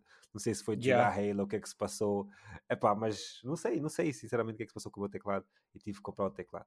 E, mas o que eu quis dizer é que, epá, pronto, vamos então ver se depois falamos, temos uma conversa então mais aprofundada assim do, do, Sim, do, do Game Awards. Dos jogos e do Game Awards. Do Game yeah. Awards, porque acho que vai ser mais interessante falar de, de, coisa a coisa. Eu espero que o pessoal vai ser. Uma coisa também que eu ia dizer, pessoal, é que, pronto, para o pessoal que hum, depois vai subscrever o nosso Patreon, colocar lá questões, colocar lá perguntas, algum tópico, alguma coisa que queiram discutir, não tem que ser só questões, algum tópico de discussão, algum comentário que tenham sobre aquilo que nós estamos a dizer, façam o favor de deixar. Eh, seja no YouTube, seja no Patreon. O Patreon vai, vai ser sempre aquilo que nos vai ser um, a prioridade, porque pronto, no fundo, no fundo é o que nós precisamos mais, é o Patreon. Por isso, se tiver algum comentário, uh, se estão subscritos no, no Patreon, deixem um comentário lá. Vou, vou, vou, como eu disse, vou abrir sempre um tópico de discussão daquela semana sobre tudo aquilo que vocês quiserem falar. Chegam lá, têm que colocar alguma coisa, podem mandar mensagem para mim, redes sociais, Twitter, seja o que for, mesmo no próprio Patreon vai ter lá um canalzinho que podem mandar mensagens e eu vou estar sempre a responder, sempre que seja possível e se tiverem alguma necessidade, algum, algum problema. Uh, mas sim, vamos então avançar para outro tópico. Adilson, uma coisa que eu te perguntar, estás a pôr os tempos? Eu estou. Ainda bem que fizeste lembrar, porque já estava aqui a divagar. Eu ainda não pus nenhum, lembrei-me agora. Só para tu ver. Só para tu ver, eu não pus nenhum. E agora estava tô... aqui, a, estava aqui a colocar e eu, epá, ainda não pus os tempos, mas já estamos a uma hora e tal. Eu, não, tem, tem que começar a pôr agora. Eu mas põe, continua a pôr, continua ainda, ainda isso é importante, isso é importante porque eu não estava a pôr. yeah, vamos então avançar um, para a próxima notícia e esta notícia vem de uma oferta que está a decorrer para utilizadores da PlayStation 5, pois ter acesso a seis meses de uh, Apple Music caso tenhas ou caso não tenhas nenhuma subscrição ativa com o serviço. Para ativar, basta simplesmente uh, fazer um download da aplicação, iniciar e assim dar seguimento às inscrições, às instruções para ligar então a tua consola, uh, neste caso a tua PlayStation Network, para o teu uh, Apple ID e caso ainda não seja, não estejas, terás acesso então a seis meses. O que eu quero dizer basicamente é que um, para o pessoal que quer ouvir música, não é subscritor, não podes ser subscritor de Apple Music. E basta tu ligares. Primeiro tens de sacar a aplicação da Apple Music na consola. Faz entrar com a tua conta da, da Apple ID. Pessoal que tem iPhone, todo mundo tem Apple ID. Até pessoal que não tem, como eu, que não tem iPhone, tem Apple ID. Faz o teu login, ele vai associar, depois vai-te fazer, vai-te pedir um login para associar a tua conta da PSN com o teu Apple ID e vais receber seis meses de músicas grátis. Uh, mas uma coisa também que eu tenho, vou dar aqui atenção ao pessoal é que vão ser seis, seis meses de música grátis, né, ilimitada. É uma subscrição normal, seis meses. Uh, a tua subscrição, depois de seis meses, passa a ser cobrada uma subscrição normal. Uh, e tu já sabes como é que é, Dilson, é aquela cena que nos apanha. O gajo fica a subscrever, subscreve seis meses, depois esquece dois meses, é pá, já te matam ali dois meses rápido. Eu, por acaso não sei quanto é que é a Apple Music, porque eu sou fã de sei, Spotify. Acho que são seis, são seis, são seis euros. Eu Foi, tá paguei tá e pago a Apple Music. Não, são quatro. São 4,99. Yeah, são 4,99. Acho que vou passar 4,49. Acho que vou passar para a Apple Music. É assim, é, eu vou te dizer, vou, vou te ser sincero, eu existem alguns artistas, porque eu ouço, a, às vezes ouço muita música também angolana. E alguns artistas, eu não sei que políticas ou burocracias têm nessas plataformas de para tu pôs a tua música mas eu acho que existe uma facilidade e uma comodidade em colocarem no Spotify em detrimento do, da Apple Music. Então, para ouvir cantores uh, uh, mais, uh, mais pequenos, cantores que estão ali ainda a, a, a colher as passas ao Algarve, como dizem, eu vou ali ao Spotify. E para ouvir cantores mais renomados e mais conhecidos, eu vou ao Apple Music, até por causa da qualidade uh, do som, porque a Apple, a Apple Music tem uma qualidade que é fabulástica de áudio. Uhum. Eles uh, puseram o, acho que era o, o Dolby At, At, Atmos. Atmos, sim, sim. E yeah, eles uh, puseram, já estão, alguma, algumas músicas já está isso integrado. E, e ouvires, mano, tu pões a mesma música no, no. Lá está, eu não sou doente de áudio como tu. Sim. E a ouvir a mesma música no Spotify e a ouvir no, no, no Apple Music já sinto assim alguma diferença. Então pois. tu que és doente de áudio, já podes ir lá sim, ver como é sim, que mas é. também não sou. É de músicas até não sou assim tanto, vou ser sincero de músicas, é pá, desde que tenha o som assim, um bom bass também está-se bem, mas não, não é assim uma coisa que eu tenha assim grande, grande, seja assim grande fã. É pá, o, só que mudar para o Spotify, desculpa, mudar do Spotify para a Apple Música agora, imagina, a quantidade de playlists que eu já tenho, eu já tenho playlist tipo de 8, 9 horas, tipo, mudar para a Apple Music a ver, seria uma dor de cabeça. Só se, só se desse para fazer tipo uma importação ou exportação da. Não da dá, eu tentei, é. eu tentei, é? não dá. Seria não top dá. se desse. E depois, por não exemplo, é, é essa parte e epá, já tem as subscrições todas que eu tinha lá, estás a ver as coisas que eu. Epá, é muito complicado. Mas, mas o Spotify está a esticar a subscrição. Eles estão. Ah, e há uma anos... outra coisa. E há uma outra coisa que uh, essas novas features que a Apple Music tem de, da qualidade de som, é bom mencionar que se tu tiveres, por exemplo, a internet de dados, dá problemas, às vezes a música para, porque a internet não consegue, ah. não consegue comportar a qualidade estás a fazer o, Sim, o streaming tu, de, da música. Mas tu não consegues e, baixar diretamente para o dispositivo as músicas que tens na. Não, se tu baixas, não baixa com, com a qualidade. É estranho, é muito weird, mas é estranho.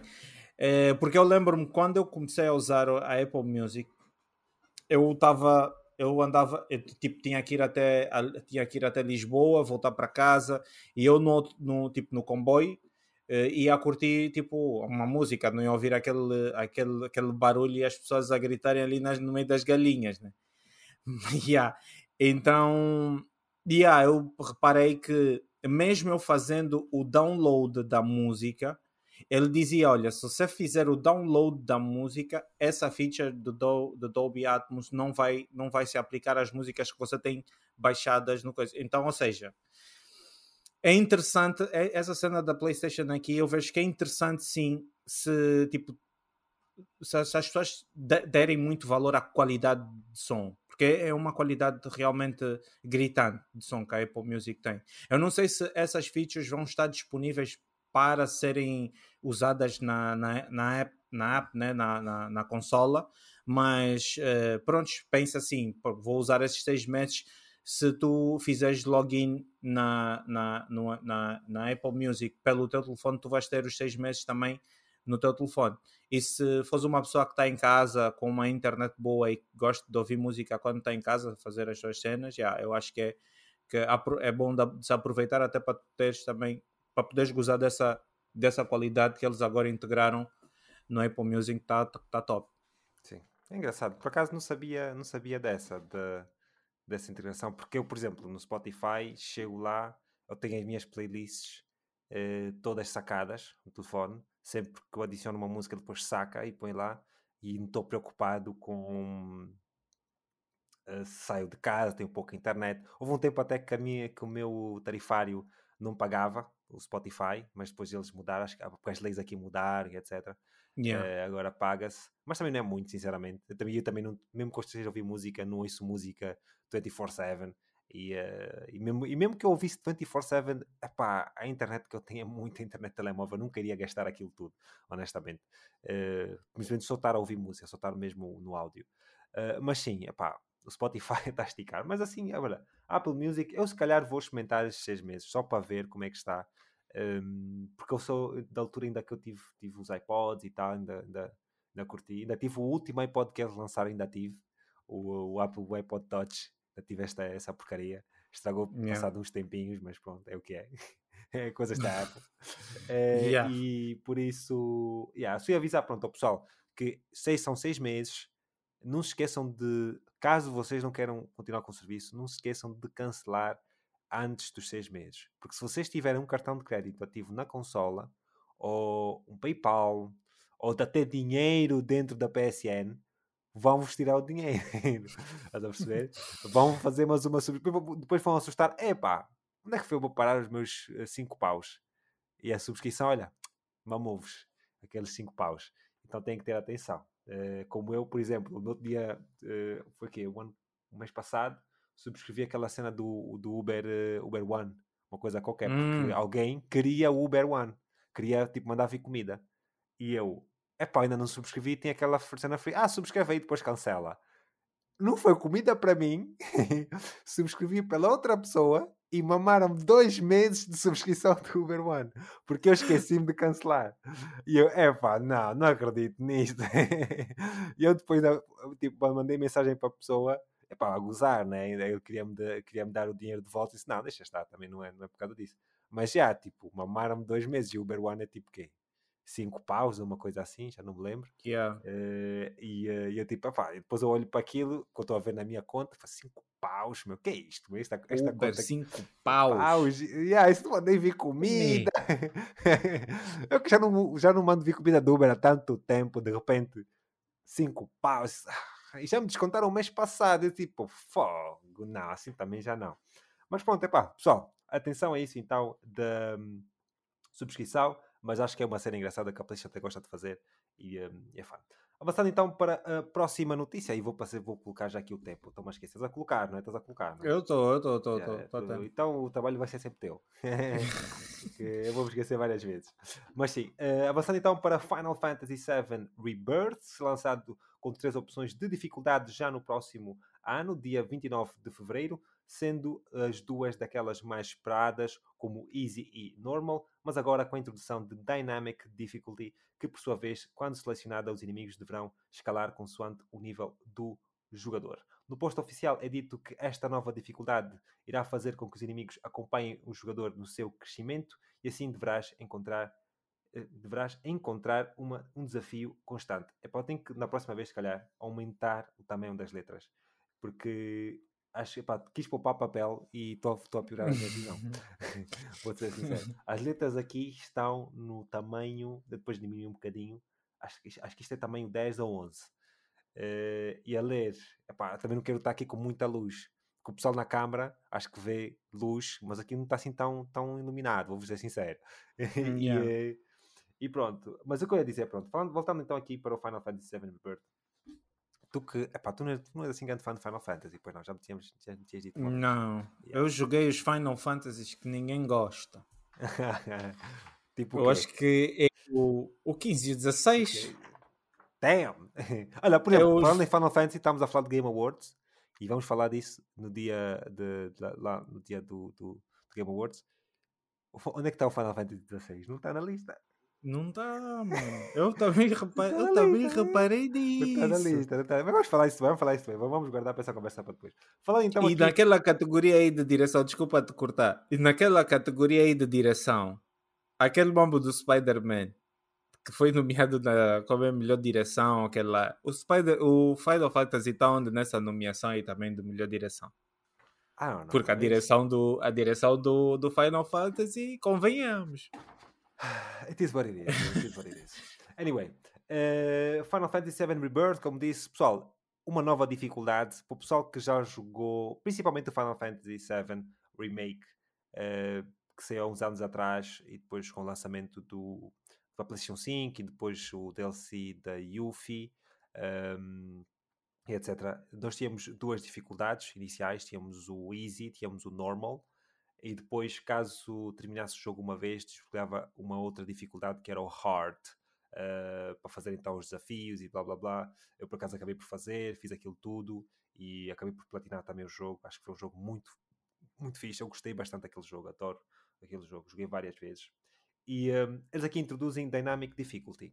Uh, não sei se tu acabaste por perceber o que eu disse aqui, uh, Adilson, que aquilo escala yeah, consoante o nosso, nosso, nosso desempenho no jogo, não é? O que não só acompanha o nosso nível, como também uh, tem a ver com a nossa jogabilidade. Se não formos o jogador menos uh, habilidoso, vamos assim dizer, tem tendência a escalar um bocadinho para a nossa habilidade, a nossa destreza de jogo. Um, tu és o fã dessa cena de level scaling, etc. Não sei se jogos, já jogaste muitos jogos assim, qual é a tua qual é a tua opinião sobre Olha, isso? Uh, essa, o level scaling, eu tenho uma experiência muito forte de level, de level scaling é, em jogos co-op. Eu não sei se tu já reparaste. Olha, um jogo que a gente jogou recentemente juntos, o Returnal. Uh, aquela é a experiência de level scaling que eu tenho, que é estás, estás solo, o bicho para aí tem 100 de vida, entra um gajo, vai ficar com 150 de vida. Estás a entender? É, é, mais essa experiência que eu tenho. Porque nos jogos que eu diria assim que é um nicho onde eu estou para aí, quando eu estou mais virado, que são os shows like, tipo, o level scaling é quando tu de facto acabas o jogo e fazes um New Game Plus. Aí é uma escala de dificuldade, os bichos têm um combo que na tua primeira walkthrough não tinham. Essa, essa é o. Agora, uh, assim, esse level scaling, eu estou para ver também, para experimentar, para ver como é que vai ser, porque assim em game, mesmo tipo, ter praticamente uma inteligência artificial que vai se acostumando com o teu nível uh, de destreza, como tu disseste, tipo, vai ser, vai ser assim a primeira vez que eu vou ver isso e estou curioso para saber como é que é. Mas que é, tem, ah, existe algum jogo que já tenha isso integrado, sabes? Uh, que eu me lembre, level scaling tem vários, pronto. Uh, mas dynamic difficulty assim de cabeça não me vem nada. Uh, teria então que procurar, por acaso não procurei, porque também não tinha muito interesse. Uh, eu, por acaso, epá, não sou muito fã desse género. Uh, sou fã em certos títulos. Por exemplo, um, um, jogo que eu me lembro facilmente disso é no, no Assassin's Creed. Eu não me lembro se foi o Odyssey ou foi o Origins, mas acho que é o Origins, que jogamos com, que joguei com a Cassandra, em que hum, pronto, eu tinha aquela opção ligada, o level scaling, em que os inimigos acompanhavam. Claro que assim, level scaling não é a mesma coisa que Dynamic Difficulty, obviamente. Dynamic Difficulty é uma coisa mais uh, fluida, né? dependendo da habilidade do jogador, ele aumenta ou diminui. Mas level scaling, para mim, é uma coisa que pá, há pessoas que gostam mais, há pessoas que gostam menos, mas é subjetivo dependendo do jogo que eu estou a jogar e dependendo do tipo de desafio que o jogo apresenta. Porque quando são jogos, por exemplo, como o Returnal, estavas a falar, o level scaling é muito importante porque o interesse do jogo também está no desafio do jogo em si, estás a perceber? E o Final Fantasy também. É, é um jogo que é bastante engraçado ter um jogo desafiante, porque é um jogo que exige um bocadinho de estratégia de jogo, a tua build, a ver? E, e eu que eu digo sempre ao pessoal que jogou Final Fantasy VII, tu só começas a apreciar o jogo realmente que o jogo é quando vais para a dificuldade hard. Se jogares no easy e no normal, em que tens basicamente posições infinitas e etc., e tens muito tempo para estar a. Uh, tens muitas escolhas, basicamente, e um, isso aí torna o jogo muito fácil. E não é que o jogo fique mau, mas retira um bocadinho daquela experiência do que é realmente jogar aquele Final Fantasy. Final Fantasy são todos diferentes, por isso acabam por ser jogos que oferecem mecânicas diferentes e dinâmicas diferentes. Mas o que eu quero dizer com isto é que o Final Fantasy em particular é um jogo que é mais interessante quando tens uma dificuldade. Claro que uma pessoa que não conhece nada do jogo, avançar logo para o hard é complicado. É mais fácil jogar no fácil ou no normal. Vais encontrar uma dificuldade, mas eu acho que se te estás a sentir confortável, aumenta a dificuldade. Eu, para mim, sou uma pessoa assim. Eu jogo jogos sempre no difícil. Tá, nem uma coisa assim que eu ah, gosto de me gabar. Nem é por causa, nem é por causa disso. É mais porque, epá, tu sabes o tempo que nós, eu, tu e as pessoas que vão estar a ouvir o podcast passam muito tempo a jogar. Nós temos maior destreza do que, vamos dizer, os jogadores normais, né? entre aspas. E, e, por isso apresentar aquela dificuldade é interessante. Como tu disseste, gostas de Souls-like. Eu também gosto muito de Souls-like. Mas a dificuldade para mim, essa dificuldade fluida, pode ser duas formas que, que, eu vou tentar experimentar. Uh, porque eu vou experimentar e quero ver como é que vai ser. Que é, se o jogo, se eu sentir que já estou numa dificuldade, já estou, o já está muito evoluído e estou com uma dificuldade em que o jogo está extremamente fácil, se ele aumentar a dificuldade, muito bom. Porque uma das coisas que, que é jogar Final Fantasy no normal, que é péssimo para mim, era, por exemplo, as poções. E eu, uh, eu nunca usava poções no Final Fantasy, mesmo no normal, porque eu sabia que no hard não ia ter poções. Por isso, nunca usava as poções, mesmo no normal. Pa, pa, mesmo para quê? Para me disciplinar, porque eu sei quando for para o hard não vou ter aquelas poções e, uh, e certas coisas. Tá não é só poções, tem outras coisas, mas poções é uma, é uma grande coisa que tu notas logo. Uh, e este aqui, tendo o Dynamic Difficulty logo de início, eu não sei se vai se enquadrar só com os inimigos, que eu imagino que seja só com os inimigos, mas se vai se enquadrar também no teu playstyle, em termos de armamento, builds e blá blá blá. Não sei Sim. se vai se enquadrar, mas uh, acredito que não. Mas veremos, veremos. Mas é uma cena engraçada. Estou interessado para ver isto, o que, é, que é que vai ser exatamente isto do Dynamic Difficulty, porque é uma coisa que eu acho que pode mudar facilmente o que é que nós temos uh, o que é que nós queremos de um, de um jogo, a dificuldade em si. Uh, Deixa-me só apontar aqui. Uh, estás a apontar, não é? Não te esqueças. Estou a apontar.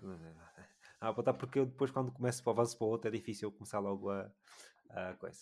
Uh, após Sim. rumores então da existência de uma nova versão de The Last of Us Parte 2, lançado em 2020, sequela do premiado The Last of Us lançado em 2013 e para além da sua versão remaster já recebeu também um remake para, o mais recente, para a mais recente geração sobre o título de The Last of Us Parte 1. É agora confirmado pelo Twitter de Naughty Dog que The Last of Us Parte 2 Remaster será lançado no dia 19 de janeiro de 2024. Este update irá, irá custar 10 euros para quem já possui o jogo em formato físico ou digital e que vai em linha com os jogos passados da Sony, como Ghost of Tsushima e Dead Stranding, entre outros. No blog post do estúdio é descrito que podemos, o que podemos esperar desta nova versão, para além de um update visual, algo novo, como eh, novos modos, roupas, levels, pode ainda usar o modo para tocar guitarra de forma livre e a introdução do modo No Return no estilo de roguelike e de sobrevivência. Mais detalhes vão então estar disponíveis no site da Naughty Dog oficial. Uh, isto para o pessoal quiser ler mais detalhadamente exatamente o que é que vem, acredito que o pessoal tem algum interesse. Porque eu, por acaso, fui ler o blog post e tem, tem bastantes detalhes, mas são coisas que é um bocadinho mais difícil estar aqui a explicar, é mais fácil uh, verem lá. E eles, até porque eles mostram imagem, tem vídeo, é mais simples. Mas pode, ver no trailer, tu vais perceber logo. Uh, o que eu ia te perguntar aqui: estás interessado? Eu já nem me lembro, tu tu chegaste a jogar dessa fase? Não, nem o 1 nem o 2. É, e eu não assisti a série porque, porque eu não, assisti, não joguei os jogos. Mano, esse, mas, então, olha, é só, um tu pra, é, só para, é só para tu vês, Alfredo, como é que, como é que eu estou, a como é que está a minha organização em termos de tempo para jogar. Está um caos, tipo, é assim, tem que jogar um para poder jogar o dois, obviamente, e para depois ir assistir a série. E todo mundo, epá, aquilo eu não, não consegui estar em partes uh, durante o período em que essa série estava a ser uh, estava a passar, tipo, estavam, os episódios estavam a sair, porque só se falava disso. Eu não consegui estar em partes. E estou interessado, sim, é um jogo que de facto muita gente fala muito bem. Eu, uh, nesse momento, o, os nossos os ouvintes, quando chegarem aqui, vão dizer: Mas que raio de fã de PlayStation és tu? que não jogou ainda o The Last of Us. Sim, não joguei, vou jogar, mas aí, lá está, é, a gente vai cair sempre naquele, naquela cena que é o tempo. E ainda não surgiu assim um tempo em que eu pudesse sentar e, e, e pegar nesses jogos e jogar os jogos, e ainda não chegou essa altura. E eu espero que chegue em breve. E tu estás interessado em, em jogar eh, essa cena sim, sim, sim, remasterizado? Sim. Não, remasterizado agora, sem, sem querer te cortar, mas remasterizado agora eu acho que dá-te mais vontade de jogar agora que está a ser remasterizado, porque tu gostas até de um bom remaster, né? Do que a versão, a versão original, né? É, é, é, pá, sim, mas eu ia dizer também antes de avançar, isso que eu ia dizer assim, o pessoal pá, vai te dizer pá, quem é este fã de gosta de jogar de Last of Us, mas deixa só quando eles estão virem a falar do God of War, eles já vão, vão saber o que é que Ah, sim, sim, eu não posso, olha, nós não podemos, nós temos que fazer uma cena que é não falar muito do God of War, porque senão vamos fazer um episódio só do God of War. Não vamos falar do God of War tão cedo. É melhor, é melhor deixar assim. Não mexer no espero. Sim, mas eh, pronto, tinhas-me perguntado uh, se eu estou interessado e tal. E, epá, eu de certa forma estou interessado. Não para agora, para jogar agora, tipo, vai sair e tal. Eles mostraram algumas cenas engraçadas, os modos, um, ehm, a nova dificuldade, né? essa parte do, do, do, do tipo roguelike e, e tal. Uh, eu achei engraçado. Mas, assim, eu estou interessado ainda até em jogar o remake do primeiro. O remake do remaster. o remake do remaster. Uh, e pronto, que já não jogo de Last of Us desde penso eu 2016, mais ou menos. Porque eu voltei a jogar o primeiro antes do segundo sair. O segundo saiu uh, 2020, 2020. Acho que eu tenho aqui a data. Tô, não sei para que estou aqui a pensar muito. Uh, eu tenho aqui a data do lançamento. Onde é que está? Está aqui. Yeah. E eu voltei a jogar o jogo na altura que, que, que saiu. Uh, e foi depois, em 2020. Eu joguei, acho que foi 2017, 2018. Eu voltei a jogar o remaster. Foi basicamente quando o segundo foi anunciado. Quando yeah. eles mostraram mesmo uh, o trailer e quando houve aquela controvérsia toda. Um, eh, tipo da, a primeira, aquele, aquele, aqueles primeiros trailers. Eu voltei a jogar o primeiro. E eu sou um grande fã de Last of Us, o primeiro. Uh, embora não sou um fã fanático como muitas pessoas são. Uh, gosto muito do jogo. Acho que o segundo é muito superior ao primeiro, mas muito superior mesmo. Uh, mas por isso é que eu até queria voltar a jogar, ou jogar neste caso, o remake do remaster. Porquê? Porque este aqui já envolve as mecânicas do segundo de uma forma mais interessante. E um, acho que o gameplay do The Last of Us, o primeiro pelo menos, tinha muitos problemas inicialmente. Não, não, era um, não é um gameplay apelativo. Acho que com este remake eles tornaram o jogo bem mais apelativo. E este remaster, uh, yeah, eu quero jogar, mas provavelmente só vou jogar quando quê? Quando jogar o remake do remaster. Depois jogar o remake do remaster, jogar algumas vezes, tipo, talvez fazer a platina daquilo, depois é que eu vou fazer. Porque, por exemplo, eu tenho o, o Taça Faz Parte 2, eu tinha que fazer a platina ainda. Só me falta aí fazer os coletáveis epá, eu estou a adiar e adiar, mas agora já não volto. agora já não volto, agora já tenho o remaster, já não volto. O que eu quero saber é se os troféus têm auto pop-up, porque se tiverem vai ser engraçado. Há jogos que eu não quero que tenham, por exemplo, Ghost of Tsushima, não queria que tivesse auto pop-up e tem, que é um bocadinho chato. Eu não consigo fazer nenhum Game Plus sem desbloquear logo os troféus. Mas uh, de Last of Us é pá, se tiver, só falta mesmo os coletáveis, uh, fazia auto Mas também se não tiver, não há problema, posso ir lá, volto a fazer. Mas, uh, mas sim, gostaria então que tivesse uh, auto pop-up, voltar a jogar. E engraçado é pá, é aquela cena. A Sony sempre a querer sacar o máximo de dinheiro de nós, né? aqueles de, são que 10 tem euros e Tem que ser. Uh, mas pá, eu vou dizer sincero, eu acho que é justo nessa, por esta altura, porque eles, aquilo que nós vemos que foi adicionado por 10 paus para um jogo que já saiu em 2020, que está a custar sei lá, 15, 20 paus, talvez, que vais comprar o CD usado, ou se mesmo que compres novo numa promoção, não deve estar muito mais caro que isso. Uh, quer dizer, novo, novo, na PlayStation Store mais, mas usado, nem pensar. Uh, mas acredito que vai, acredito até que nesta cena da PlayStation, uh, como é que chama, nas promoções de Natal, é capaz de aparecer lá o jogo, só para te convencer a ir buscar o, a parte para o, para, o 5, né, o upgrade da 5 e por isso, já, estou interessado em ir ver como é que o jogo estará, mas não acredito que seja muito diferente do. porque este é realmente o remaster.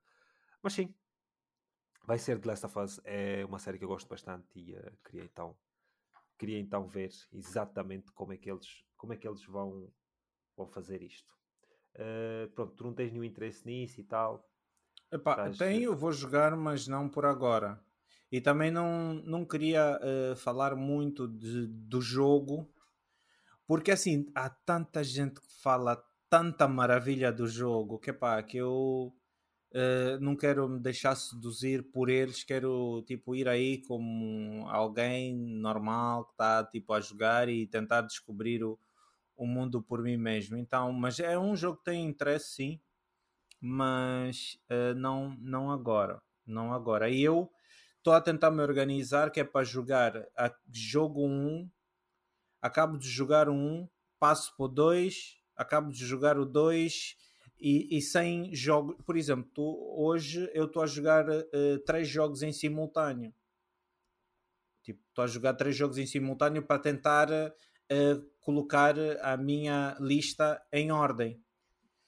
Para, para poder no Natal, por volta do ano novo, que é, que é a altura em que eu vou ter férias, poder me sentar e jogar o, o Spider-Man 2. Que eu, que eu tenho que eu tenho para jogar o Spider-Man 2 a partir de, da primeira semana de janeiro. Então até lá tenho que pôr isso tudo em ordem para poder o, o próximo ano eh, dar, eh, dar espaço a esses títulos que eu não, não pude jogar. Pronto, avançando então para uh, a próxima, temos Wonder Woman, o mais recente projeto de Monolith Productions, um jogo de ação e aventura em mundo aberto que introduz uma nova história sobre Diana de Tasmasira, acho que é o nome de, de, da personagem. Eu nunca disse esse nome por alto, por isso é extremamente complicado, mas todo mundo conhece a Wonder Woman. Uh, do universo DC, que possui um legado de sistema Nemesis. Uh, para quem não sabe, o sistema Nemesis é o sistema que tivemos presente no uh, Shadow of Mordor, Shadow of War, jogos também da Monolith Productions, um, um sistema bastante engraçado. Ehm, e por isso vemos então neste, veremos neste jogo mas a notícia vem especificamente em que temos que a Warner Bros. a confirmar pela IGN que Wonder Woman não será um live service após os recentes rumores sobre o mesmo. Pronto, o que eu quis uh, falar aqui basicamente é que pá, o pessoal é aquela cena, há muitas especulações que passam, que circulam uh, sobre o que é que o jogo vai ser. E a semana passada tivemos muitas, muitas especulações sobre que o jogo podia ser um live service. Eh, por causa de um posting que eles tiveram de trabalho, alguma coisa assim, e teve que vir o CEO, acho que foi o não sei se foi o CEO, acho que não. Uh, mas pronto, a Warner Brothers basicamente disse que o jogo não é live service. Uh, o que é que tu achas disso, uh? Mas eu também, antes disso, quero perguntar: tu alguma vez já jogaste uh, o Shadow of Mordor, Shadow of War? Não sei se tens alguma, alguma experiência. Já joguei, sim, já joguei, já, já, já, já joguei. Joguei bastante.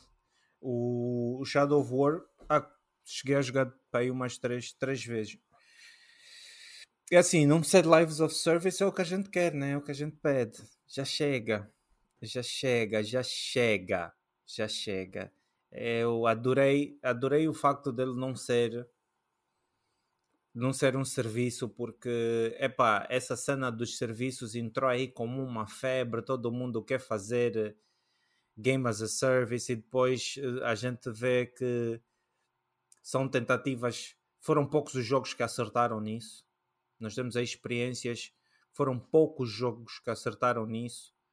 E eu acho que eu acho que e olha, não sei se tu te lembras que houve até um não digo drama, mas houve um dilema na altura até com a EA, que a EA até recebeu um, um hate muito grande dos, do, dos fãs quando eles disseram uh, que que os jogos, uh, as, uh, os Game as a Service é que seriam a melhor forma de fazer os jogos e tal, e depois veio a nossa querida Respawn e lança o Jedi, o Jedi Fallen Order, e que foi o sucesso que foi. foi, e os... Estás a falar do, estás a falar que este ano ou o ano? No, quando eles uh, no, ano, no ano em que um pouco antes do, do lançamento do do Jedi, do primeiro Jedi. Do, ah, do primeiro. Jedi, ok, ok. Não, podia estar a confundir com o título do segundo, que às vezes acontece. Mas não, sim, não. O último acho que é Survivor. Survivor. Uh, yeah, o Fallen Order uh, foi tipo. Foi a, a, a, chapada sem mão que os fãs deram à, à, à EA depois uh, da declaração que eles dão a dizer que não, jogos uh, single player, tipo story mode já não funcionam, o que funciona agora é Lives of the Services e tal, e a Respawn vem com o vem com Fallen Order e é aquele sucesso que foi. Então, tipo, eu sou de eu sou desse grupo, eu fiz parte desse grupo que foi hatear a EA na altura no Twitter e disse vocês estão, vocês não sabem do que é que vocês estão a falar. Vocês, para, pelo visto, nunca jogaram God of War na vida. E, e, eu, de facto, nos últimos tempos, depois de ter uh, as dores que tive ali com o Destiny, whatever, eu acho que um jogo, story mode, aquela cena bem, bem contida, ali, uh, bem direcionada, eu acho que é sempre, é sempre bom jogar jogos assim. Então, Sim. acho que se não sendo um, um game as a service, para mim é, é, é fantástico, mano. Sim. Nem tem Sim. muito o que dizer sobre isso. Eu também acho mesmo, pá, eh, e também não queria, honestamente, eh, já chega. Epá, a Rock, a Rock, já vimos, a Rocksteady deles que está a fazer, nesse caso, o um, Suicide Squad, que eles de Justice League, pronto, já temos um Games as a Service, Epá, já chega. Uh, a Rocksteady que nós queríamos tanto que fizesse outro Batman, que fizesse outro, epá, outro herói, o pessoal estava à espera de, de outra cena uh, da DC, podia ser da DC, né? Mas pronto, foram fazer o, o jogo que está a ser feito. Pá, que eu disse, vamos ter a oportunidade de jogar, quem sabe, pode ser mais interessante do que realmente é, mas não sei se vai ter um legado com os jogos deles, os outros jogos deles têm. Uh, aqui com Wonder Woman, epá, ver a Monolith Productions a fazer algo mais direcionado para aquilo, embora seja um jogo super-herói, uh, que eu diga, pá, eu gosto de jogos super-heróis, gosto muito do Spider-Man, já disse, gosto muito do, do coisa, o Insomniac está a fazer, por exemplo, o, o um, Wolverine, mas também já chega, já chega jogos super-heróis. Eu gosto muito, mas também já chega, mano. Estamos a receber tudo que é lado. Uh, e depois o problema é que são sempre os mesmos estúdios a fazer. Tudo bem que são estúdios de qualidade, porque eu tenho confiança que a Monolith Productions vai estar a fazer um, um bom jogo. Tenho mesmo confiança nisso, porque eles, o Shadow of Mordor, Shadow of War, eu gostei bastante daqueles jogos, principalmente o, o Shadow of Mordor. Acho que uh, o Middle Earth Shadow of Mordor foi dos melhores jogos que tivemos naquele. E aquilo saiu, se não me engano, não sei se foi depois ou se foi antes do The Witcher. Do Witcher 3. Uh, eh, foi no mesmo ano, tenho a certeza, mas foi Sim. mais ou menos na mesma data. E, é pá, adorei aquele jogo. Eu lembro-me até de jogar The Witcher. Uh, entre estar a jogar The Witcher na PlayStation estava uma porcaria, porque aquilo não estava nada otimizado, estava muito tava. mal. E fui jogar Shadow of Mordor e disse: Não, é assim que se faz um jogo. E aquilo estava muito fixe. O combate, o stealth, aquele mundo aberto, fantástico, fantástico mesmo, e por isso adorei. E um, pronto, ver aqui Wonder Woman, pá, espero que eles façam alguma uma cena também engraçada de, de, de se ver e de se jogar, porque sim, estou mesmo interessado. Eu nos, eu nos jogos de super-heróis, o que me preocupa, principalmente, e acho que é o que deve preocupar a maior parte do, do dos players, né, das pessoas que, que jogam, é em como é que tu vais escalar um super um super um super herói uma super heroína como a Wonder Woman que é praticamente tipo é um é um Superman um pouco nerfado por assim dizer. Tipo como é que tu vais colocar isso num jogo onde ela tem que ter vida onde ela vai tomar dano onde é que onde ela vai ter de morrer eh, se tu fores fraco estás a entender então Tipo, isso é uma cena que me preocupa muito. E quando houveram especulações que eles iam fazer um jogo do Super, do su, super Homem, eu disse: hum, como é que vai ser um jogo do Super Homem na Terra, onde tem sol? Tipo... Não, não, é, é, histórias inventam sempre, histórias inventam sempre. Isso não é, eu não tenho muita preocupação com isso. Eu acho é que o gameplay tem que ser fun. Estás a perceber? O gameplay Sim, é o mais importante. A história, também. ok, pronto. Game, a história consegue-se arranjar um milhão de razões. Mas uh, o gameplay tem que ser fun. Fun to play. E, e como tu disseste, pronto. Mas também tu, tu olhas, por exemplo, para os filmes. Meu, o super-homem... Nós sabemos que o super-homem é invencível. Mas... Entre aspas, né? Mas tu, tem, tu vês filmes que... Epá, o super-homem está a levar mais dano, a Wonder Woman também leva um golpe, tu ficas assim, é pá, será que vai perder? Tem sempre aquele, aquele momento assim na cabeça, sim, tu sim, sabes sim. exatamente que ela não vai perder, mas eles conseguem sempre te enganar, isso não é, não, é, não, não acho que isso seja dificuldade, só acho é que o jogo tem que, ser, tem que ter um bom combate, neste caso, a Wonder Woman é, é uma heroína uh, muito uh, ágil, move-se muito bem, eu estou interessado em ver essa, essa parte, e não saber que o jogo, ao ficar a saber que o jogo não é Games as a Service, para mim pelo menos já é já é uma, uma mais-valia.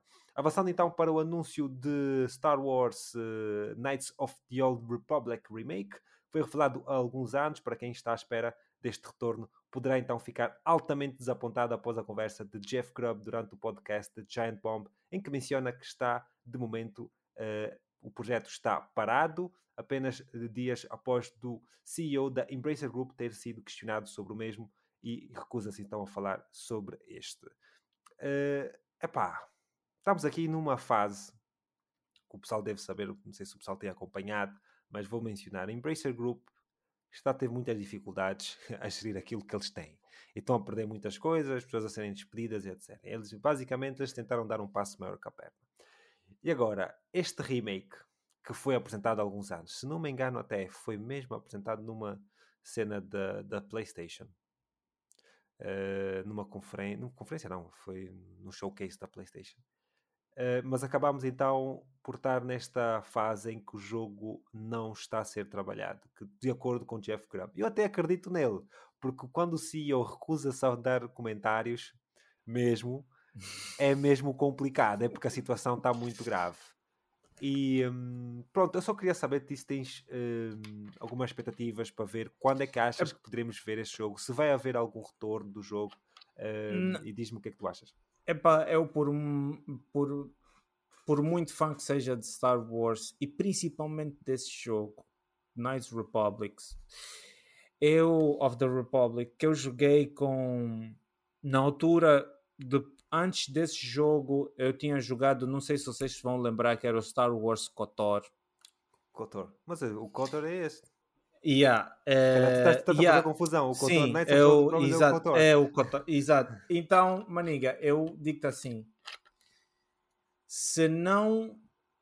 Se, se não. Se eles não disserem assim nada o mais breve possível, é para esquecer. Não é para agora, não vai ser para o próximo ano. Porque eu, depois de ter lido a notícia, e, e, e, principalmente por ele ter se recusado a dar mais declarações uh, do jogo, eu disse: Ah, eu até mandei mensagem a um amigo meu, que é o meu melhor amigo, que a gente jogou, jogou este jogo na Xbox na altura. Eu mandei até mensagem para o meu amigo a dizer: Olha, maniga, esquece, adeus nostalgia, adeus todas as expectativas, esquece Mambaí mesmo, ardeu. Ardeu e epá, eu não tenho, não tenho assim expectativas para, para que isso venha, a não ser que ele seja muito bom de blefe. A não ser que ele seja muito bom de blefe. Mas se não. Se tudo o que está ali escrito foi mesmo o que, o que é, a Manigar deu. Esquece Sim. mesmo, esquece. Sim, não, é, é assim, eu, é... Mas também só me façam um favor, não deem isso para ser feito pela, pela Ubisoft, pelo amor de Deus. Coitado. uh, sim, epá, uh, eu também acho que este jogo, para já não acho que devia ter sido eles a Embracer a trabalhar nisto. Uh, o estúdio estava a escapar o nome do estúdio, sinceramente. Estava, estava, a escapar, estava na ponta da língua, mas estava a escapar o nome do estúdio que está a trabalhar, ou que estava a trabalhar no, no jogo. E epá, é assim. Eu gostaria muito de ver este jogo nas mãos. Epá, acho que todo mundo gostaria de ver os seus jogos nas mãos dos estúdios da Sony. Uh, né? Seria fantástico. Mas é pá, acho que há estúdios muito melhores aí para fazer isto e há grupos ou, ou empresas muito mais interessantes do que estar aí. Porque a Embracer Group, é pá, está muito má, está numa fase péssima. Eu não sei se se, o, que é que vai, o que é que vai acontecer com aquilo, eles estão a perder tudo, um, que se perderam grandes investimentos e etc. E nem vale a pena. Acho que mais vale uh, para também fazer uma coisa má feita, mais vale não fazer, sinceramente. Yeah. E por isso, no final do dia, se, eles, se este projeto, porque este projeto aqui morreu, este projeto aqui em particular morreu, mas o Sim. projeto de fazer um remake se Eu voltar, acho que ainda é bem-vindo. É bem-vindo. Sim, se voltar é bem-vindo e gostaria que fosse melhor selecionado as pessoas que vão trabalhar no jogo. Estás a perceber? Que vão mesmo trabalhar no jogo. Codemasters. Codemasters? Vais, yeah. para Codemasters. Codemasters faz jogos de carros, meu. Querias a Codemasters a fazer a fazer. Eh, Por causa do. Epá, não sei, mas acho que na Codemasters, maniga, acho que é top. Os gajos são bons. Mas a Codemasters. Não achas? Mas, mas a, Codemasters, bro, que está com a EA. Yeah. Acho que está a confundir os estúdios. Codemasters. A Codemasters yeah, que faz jogos de, jogos, jogos de rally. Yeah.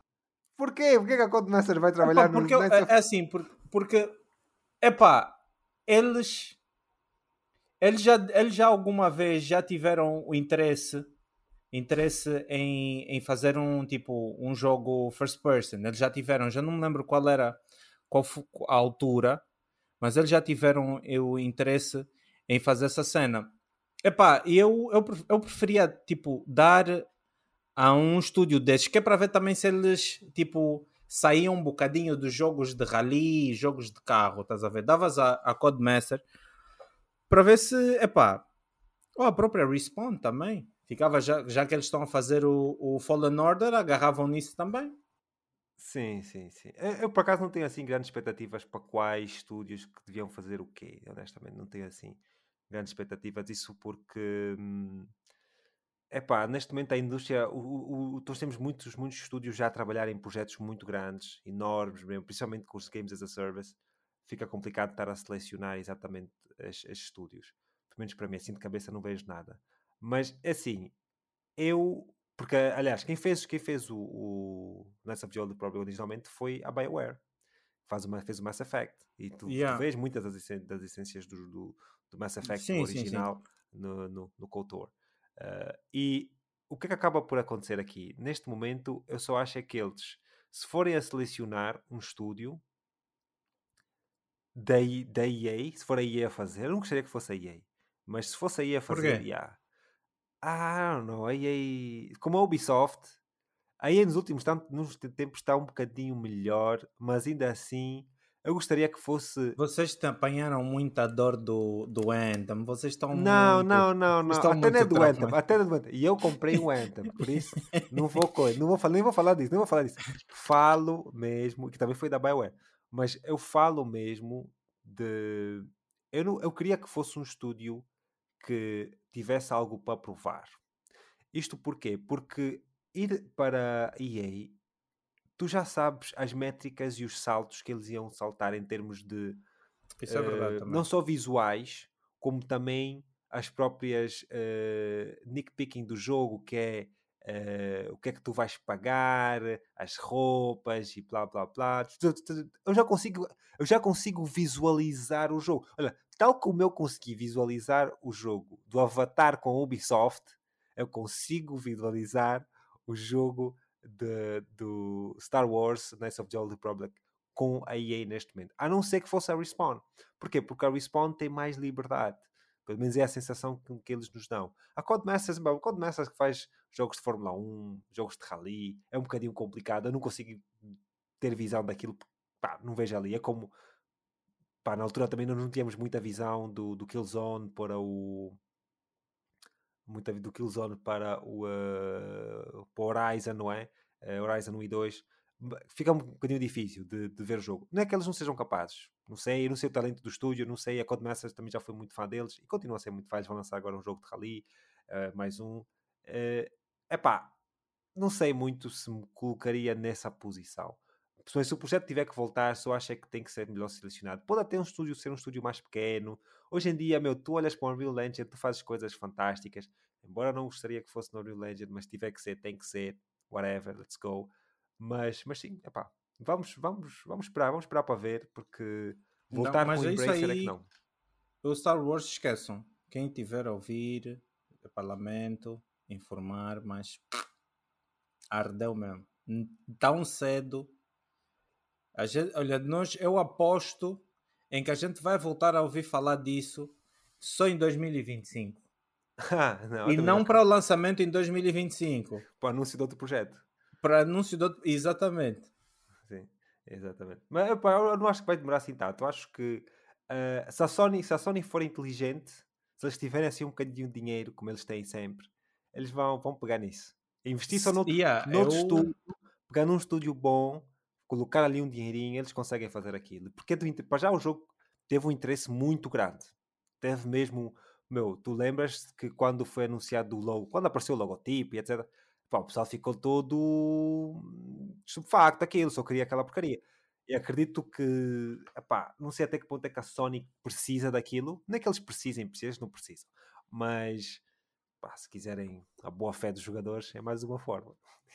É pá, só não entreguem, só não entreguem nenhum estúdio da, da Verde e, e, a, e, a, e a Ubisoft. Não façam isso, pelo amor de Deus. Não façam isso. Verde, damn! não sei se Porque se, apanhou. porque se, epá, porque se não, não, não volta lá. Porque se. Porque, maniga, se aqui está assim, sim, lá eu não sei como é que vai estar. Sim. Lá, lá não sei como é que vai estar. Yeah. Eh, mas pronto, avançando então para a última notícia que nós temos aqui, temos então a Krafton, o estúdio por trás do desenvolvimento de PUBG, o famoso Battle Royale, está a tentar desenvolver algo diferente desta vez e algo que talvez ninguém poderia antecipar.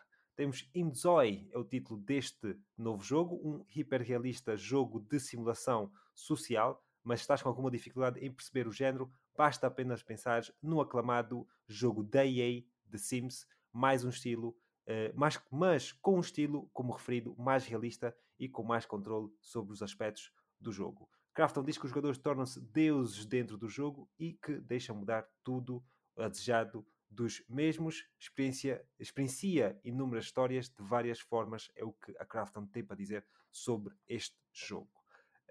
Hum... Adilson, Epá, tu não és fã de PUBG, acredito eu, nunca te vi a jogar, por isso também vou, vou assumir que não. Nem Battle Royale também não és muito fã de Battle Royale. Jogas, Joguei, jogaste joguei Apex. com. Yeah, joguei o Apex e o. Até tenho um bocadinho de vergonha de dizer isso, sabes? E o Fortnite. não, não, maga, tem muitas pessoas que jogam Fortnite. Eh, isso não é problema nenhum. Eh, pronto, mas o que eu ia dizer aqui é que para o pessoal que não teve a oportunidade de ver este jogo, é procurar no YouTube. Tens o, o jogo chama-se Inzoi, I-N-Z-O-I, eh, para ver exatamente aquilo que nós estamos a falar. Tu, tu tiveste a oportunidade de ver, não é? Ou disse que Vi, vi, vi. chegaste a ver. Eh, é um jogo extremamente estranho, no sentido em que não estava nada à espera que este jogo fosse sair deles. Eh, a Krafton, que é um estúdio ehm, chinês e que, pronto, eh, nem contém nada contra o chinês, nada a ver com isso. É, é o estilo de jogo que eles estavam a fazer de repente mudar para isto é extremamente. Agora, o que seria engraçado é eles dizerem assim: Ah, este jogo passa-se no universo do PUBG. Sim, engraçado. Essas pessoas todas é que depois vão lutar lá no, no PUBG. As pessoas estão lá no jogo. Mas, mas já, tipo, pessoal, vejam o vídeo. Epá, eu não tenho muito a acrescentar, tirando o facto de que achei engraçado aquilo que eu vi, realmente. Não sei se vai ser um jogo para quando exatamente. O jogo foi anunciado, foi mostrado esta semana, ah, numa, num espetáculo num, num evento que ocorre também na, na China, de jogos, e que hum, pronto, eles acabaram por, por mudar, ah, mudar esta ideia daquilo que nós imaginávamos ser, um- ser um jogo da Krafton. Ah, é feito no Unreal Engine. E pronto, é o que eu tenho a dizer, pessoal. Vão ver isso, não tenho muito a dizer ao jogo. Que vai passar um bocadinho pelo lado. Talvez vá experimentar no lançamento e experimentar um bocadinho ver depois. Mas por agora não tenho assim muito interesse. Imagina que a Dilson seja o mesmo contigo, correto? Yeah, é, é exatamente igual. É exatamente igual. Uh, mas é isso, malta. Vamos então uh, terminar este episódio, este primeiro episódio. Já estamos a 2 horas e 5 minutos. Já estávamos a falar em uma hora e meia e duas horas. Nós já esticámos para 2 horas e 5 minutos. Eu estava ali a olhar para o relógio, já estava a ver, epá, isto aqui está tá, tá a esticar um bocadinho. Uh, mas uh, pronto, o que eu queria falar aqui no final é para. hum, só para saber, por exemplo, o que é que tu achaste aqui desse nosso primeiro episódio, a nossa conversa, como é que correu para o teu lado, eh, dar as tuas considerações, aqui alguma coisa tens a acrescentar e tal. E que eu quero esclarecer também aqui algumas coisas, mas eh, diz-me lá. Epá, num overall, epá, gostei bastante. Uh, vou ser sincero, não tava, achava que ia ser mais, mais complicado isso, mas epá, a gente como já conversa bastante aí nos discords e nas partes da vida, eh, aquilo foi f- começou a- foi fluindo normalmente. Epá, de facto gostei, epá, está fixe. Vamos ver como é que a gente só tem que eh, pôr aqui um, um freio na, na questão tempo, Uhum. Porque eu, não acho- eu acho que as pessoas também eh, não vão querer ouvir dois machos com essas vozes nos ouvidos por muito tempo, não sei. Há quem goste. Não, Mas, vamos, yeah. acreditar, vamos acreditar que há pessoal, vamos acreditar que há pessoal. Yeah. Eh, Então, yeah, mas, de, mas de todo, epá, achei, achei fixe, epá, é fixe, uma interação fixe. Vamos Yeah. ver como é que corre. Eh, pronto, o que eu ia dizer aqui é, pronto, só para reforçar aquilo que nós dissemos inicialmente sobre o Patreon, eh, para o pessoal que vai estar interessado, inscrever-se já, eh, pá, como já dissemos, 3 paus por mês, não é muito, achamos que é o que vale pelo menos o nosso tempo inicialmente, que acho que o pessoal também vai curtir ter o conteúdo, ter este tipo de conteúdo, se gostaram desse primeiro episódio. Epá, o primeiro episódio, acredito que vamos também mudar um bocadinho, melhorar também, assim, consoante o tempo. É por isso que é muito importante eh, vocês eh, tirarem proveito, exagerarem, por assim dizer, nos comentários, nas perguntas, sugestões. Sim, Deixem sugestões, digam, olha, eh, falem mais sobre isso, falem mais sobre aquilo, e a gente vai tentar encontrar um senso comum sim, ali na quantidade de, de- de comentários e tentar sempre trazer o, o conteúdo e as sim, notícias, as conversas aqui de acordo aquilo que vocês mais gostam de ouvir. sim, Então exatamente. abusem, abusem dos comentários, deixem comentários, eh, compartilhem, não se esqueçam de compartilhar com os vossos amigos também, que essa conversa aqui desenvolva conversas nos vossos ciclos, para que os vossos ciclos amanhã comentem também, para que a gente possa conversar, aqui estamos a conversar entre duas pessoas, como é óbvio, né? Mas a gente quer alcançar-vos, a gente quer que vocês façam parte disso aqui também. A gente pensou nisso também, muito a pensar em vocês, a todas aquelas pessoas que incentivaram a iniciativa, que tiveram connosco nas partes e disseram: pá, vocês falam tanto, por que, que vocês não vão falar isso publicamente? As pessoas se calhar vão gostar de vos ouvir falar. Então é uma iniciativa que a gente também teve muito a pensar em vocês. Então, epá, aproveitem, deixem o- os comentários, compartilhem, eh, façam as vossas deliberações aí no, no, nos comentários. Acho que esse é o, o pedido que eu deixo aqui para vocês e, e pronto. Pronto, é o que eu sei dizer. Epá, uma coisa que eu mencionei aqui, que eu escrevi aqui no meu, uma coisa foi que, epá, uma coisa que não falámos eh, inicialmente foi, foi a tua câmara. E há, assim, pessoal, calmem, calmem.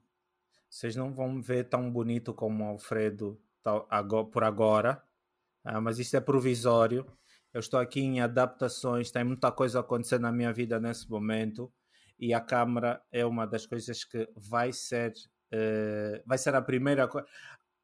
É por isso que vocês têm que pagar o Patreon para ajudar. já queres vender, já queres para me pagar a- ajudarem, para me ajudarem a comprar uma câmara. Estou a gozar, não, mas sim, a câmara vai ser vai ser alterada assim que possível. Isso é a primeira coisa, a primeira mudança gritante que vocês vão ver acontecer no, nesse podcast é a troca da minha câmara, pessoal. Sim, sim, que é uma coisa que nós já tínhamos conversado eh, e que, pronto, é assim, a câmara, no fundo, no fundo a câmara não é uma coisa assim extremamente, extremamente importante, mas acho que o pessoal ia curtir de ter também uma qualidade melhorzinha e, e tal.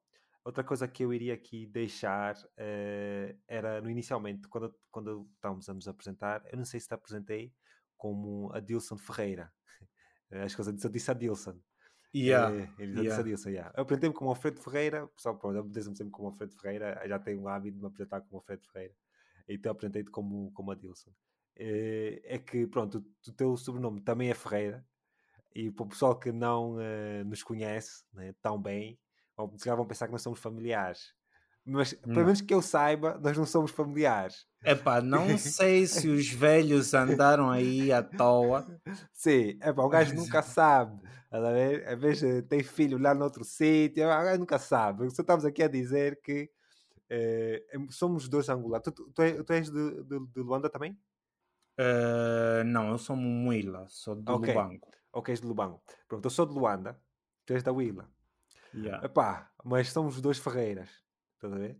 E epá, só para dizer ao pessoal que epá, nós não somos irmãos, não somos familiares, até ao ponto que nós sabemos. Sabe- Até onde se sabe, até onde sabemos. Eh, e por isso, mas acredito, acredito, eu tenho quase, olha, acredito, não, tenho certeza absoluta que familiares meus conhecem os teus familiares. Isso, Angola não é assim tão grande, quer dizer, é grande, Sim. muito maior que Portugal, mas Luanda, Luanda em si, que é onde a maior parte das pessoas estão, não é assim tão grande aquilo que as pessoas se conheçam. E acredito que meus familiares conhecem os teus familiares. E vice-versa, acredito e vice-versa, exatamente. E por isso, pronto, é só para deixar claro que as pessoas vão, vão pensar que, sei lá, ou são irmãos, ou, ou yeah, são primos, vão, vão. ou coisa assim. Vão, então, vão pensar. Só, e, acredito, e acredito que se as coisas continuarem e crescerem, etc., que vai haver muitas questões, vamos ter muitas vezes a perguntarem se somos uh, uh, familiares, uh, vai. familiares. Vai, vai mesmo, vai mesmo acontecer. Mas de qualquer forma, só para deixar claro, o pessoal que já nos conhece os dois não precisa de, de muita coisa, muito Sim. tempo, não somos, não somos. Mas era só para deixar claro. para terminar, pessoal, só gostaria então de agradecer a vossa atenção neste primeiro episódio, o pessoal que nos acompanhou do, do início né, do episódio até aqui. vou então reforçar que epá, é o primeiro episódio, podemos ter cometido alguns erros, algumas coisas assim, mas ainda estávamos para melhorar e tal. Uma das coisas para melhorar, certamente, é aumentar a letra desta porcaria, né? que isto aqui está tá, tá, tá muito pequeno. E, um, e ver, e olha, só falar em Spider-Man, tem aqui o meu Spider-Man que veio com, com o jogo, uh, um bonequinho é, bem pequenino. O gajo, há, há bocado estava em cima do monitor, mas acabou por cair. E uh, tive, que, tive que o apanhar, que aqui é o de cabeça, ele aqui não tem teias. E por isso, e por isso, pronto, só agradecer a vossa atenção. Uma coisa que eu vou fazer e que eu queria um, que o pessoal acho que vai ser uma ideia engraçada, que eu já vejo outros podcasts que fazem. No final, os nossos Patreons, quem for nosso Patreon, depois de nós terminarmos o podcast, eu vou fazer um agradecimento especial a cada Patreon.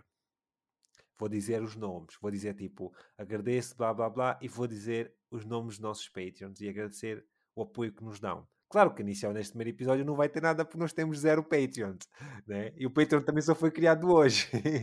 Yeah. podia ter mandado para o pessoal, se calhar já tínhamos algumas subscrições. Mas pronto, eu vou começar a partilhar talvez o áudio eu vou editar mesmo hoje, não, não devo colocar hoje, devo colocar amanhã de manhã, porque, porque amanhã vou ter muita coisa para fazer ainda. Uh, temos falado daquela cena do, do, do, bilhete lá por meio e-mail, mas não sei se vamos conseguir fazer amanhã, mas eu vou-te dar um toque. Uh, yeah. E vamos ver isso. Mas só queria agradecer ao pessoal e adeus, epá, espero que a nossa aventura aqui desloque, seja engraçada. Uh... Já deslocou, maniga, já está já tá no ar, já, tá, já saiu do papel, tentaram, tentaram, muita coisa aconteceu, desde câmara até teclados, desde câmaras até teclados, e yeah, mas uh, a iniciativa saiu do papel. vou ser sincero, tipo, eu já andava em cólicas uh, acerca disso, já andava mesmo em cólicas, já estava muito ansioso, já até sonhava com isso, e então, e então, pronto, ainda, eh, tipo, ainda bem que esse dia aconteceu, que é o dia em que estamos aqui a gravar o, o nosso primeiro episódio. E de agora em diante é só contamos com vocês, não, não me vou fartar de dizer isso, a gente conta muito com vocês para que tudo dê certo. Malta, mais uma vez obrigado. Adilson, foi um prazer. Primeiro episódio, vamos continuar. Não se esqueçam, o pessoal do Patreon, 3 paus, episódios extras, acesso antecipado aos episódios. Ainda, estamos, ainda vamos falar de ads nos episódios para quem não paga Patreon. Mas isso é considerações futuras. Os nossos episódios ainda não deverão estar disponíveis logo nas plataformas convencionais, como a Dilson já referiu, porque temos que ser aprovados, mas acredito que devemos estar logo que possível. Mais uma vez, obrigado pessoal e até a próxima. Até a próxima. Tchau, tchau.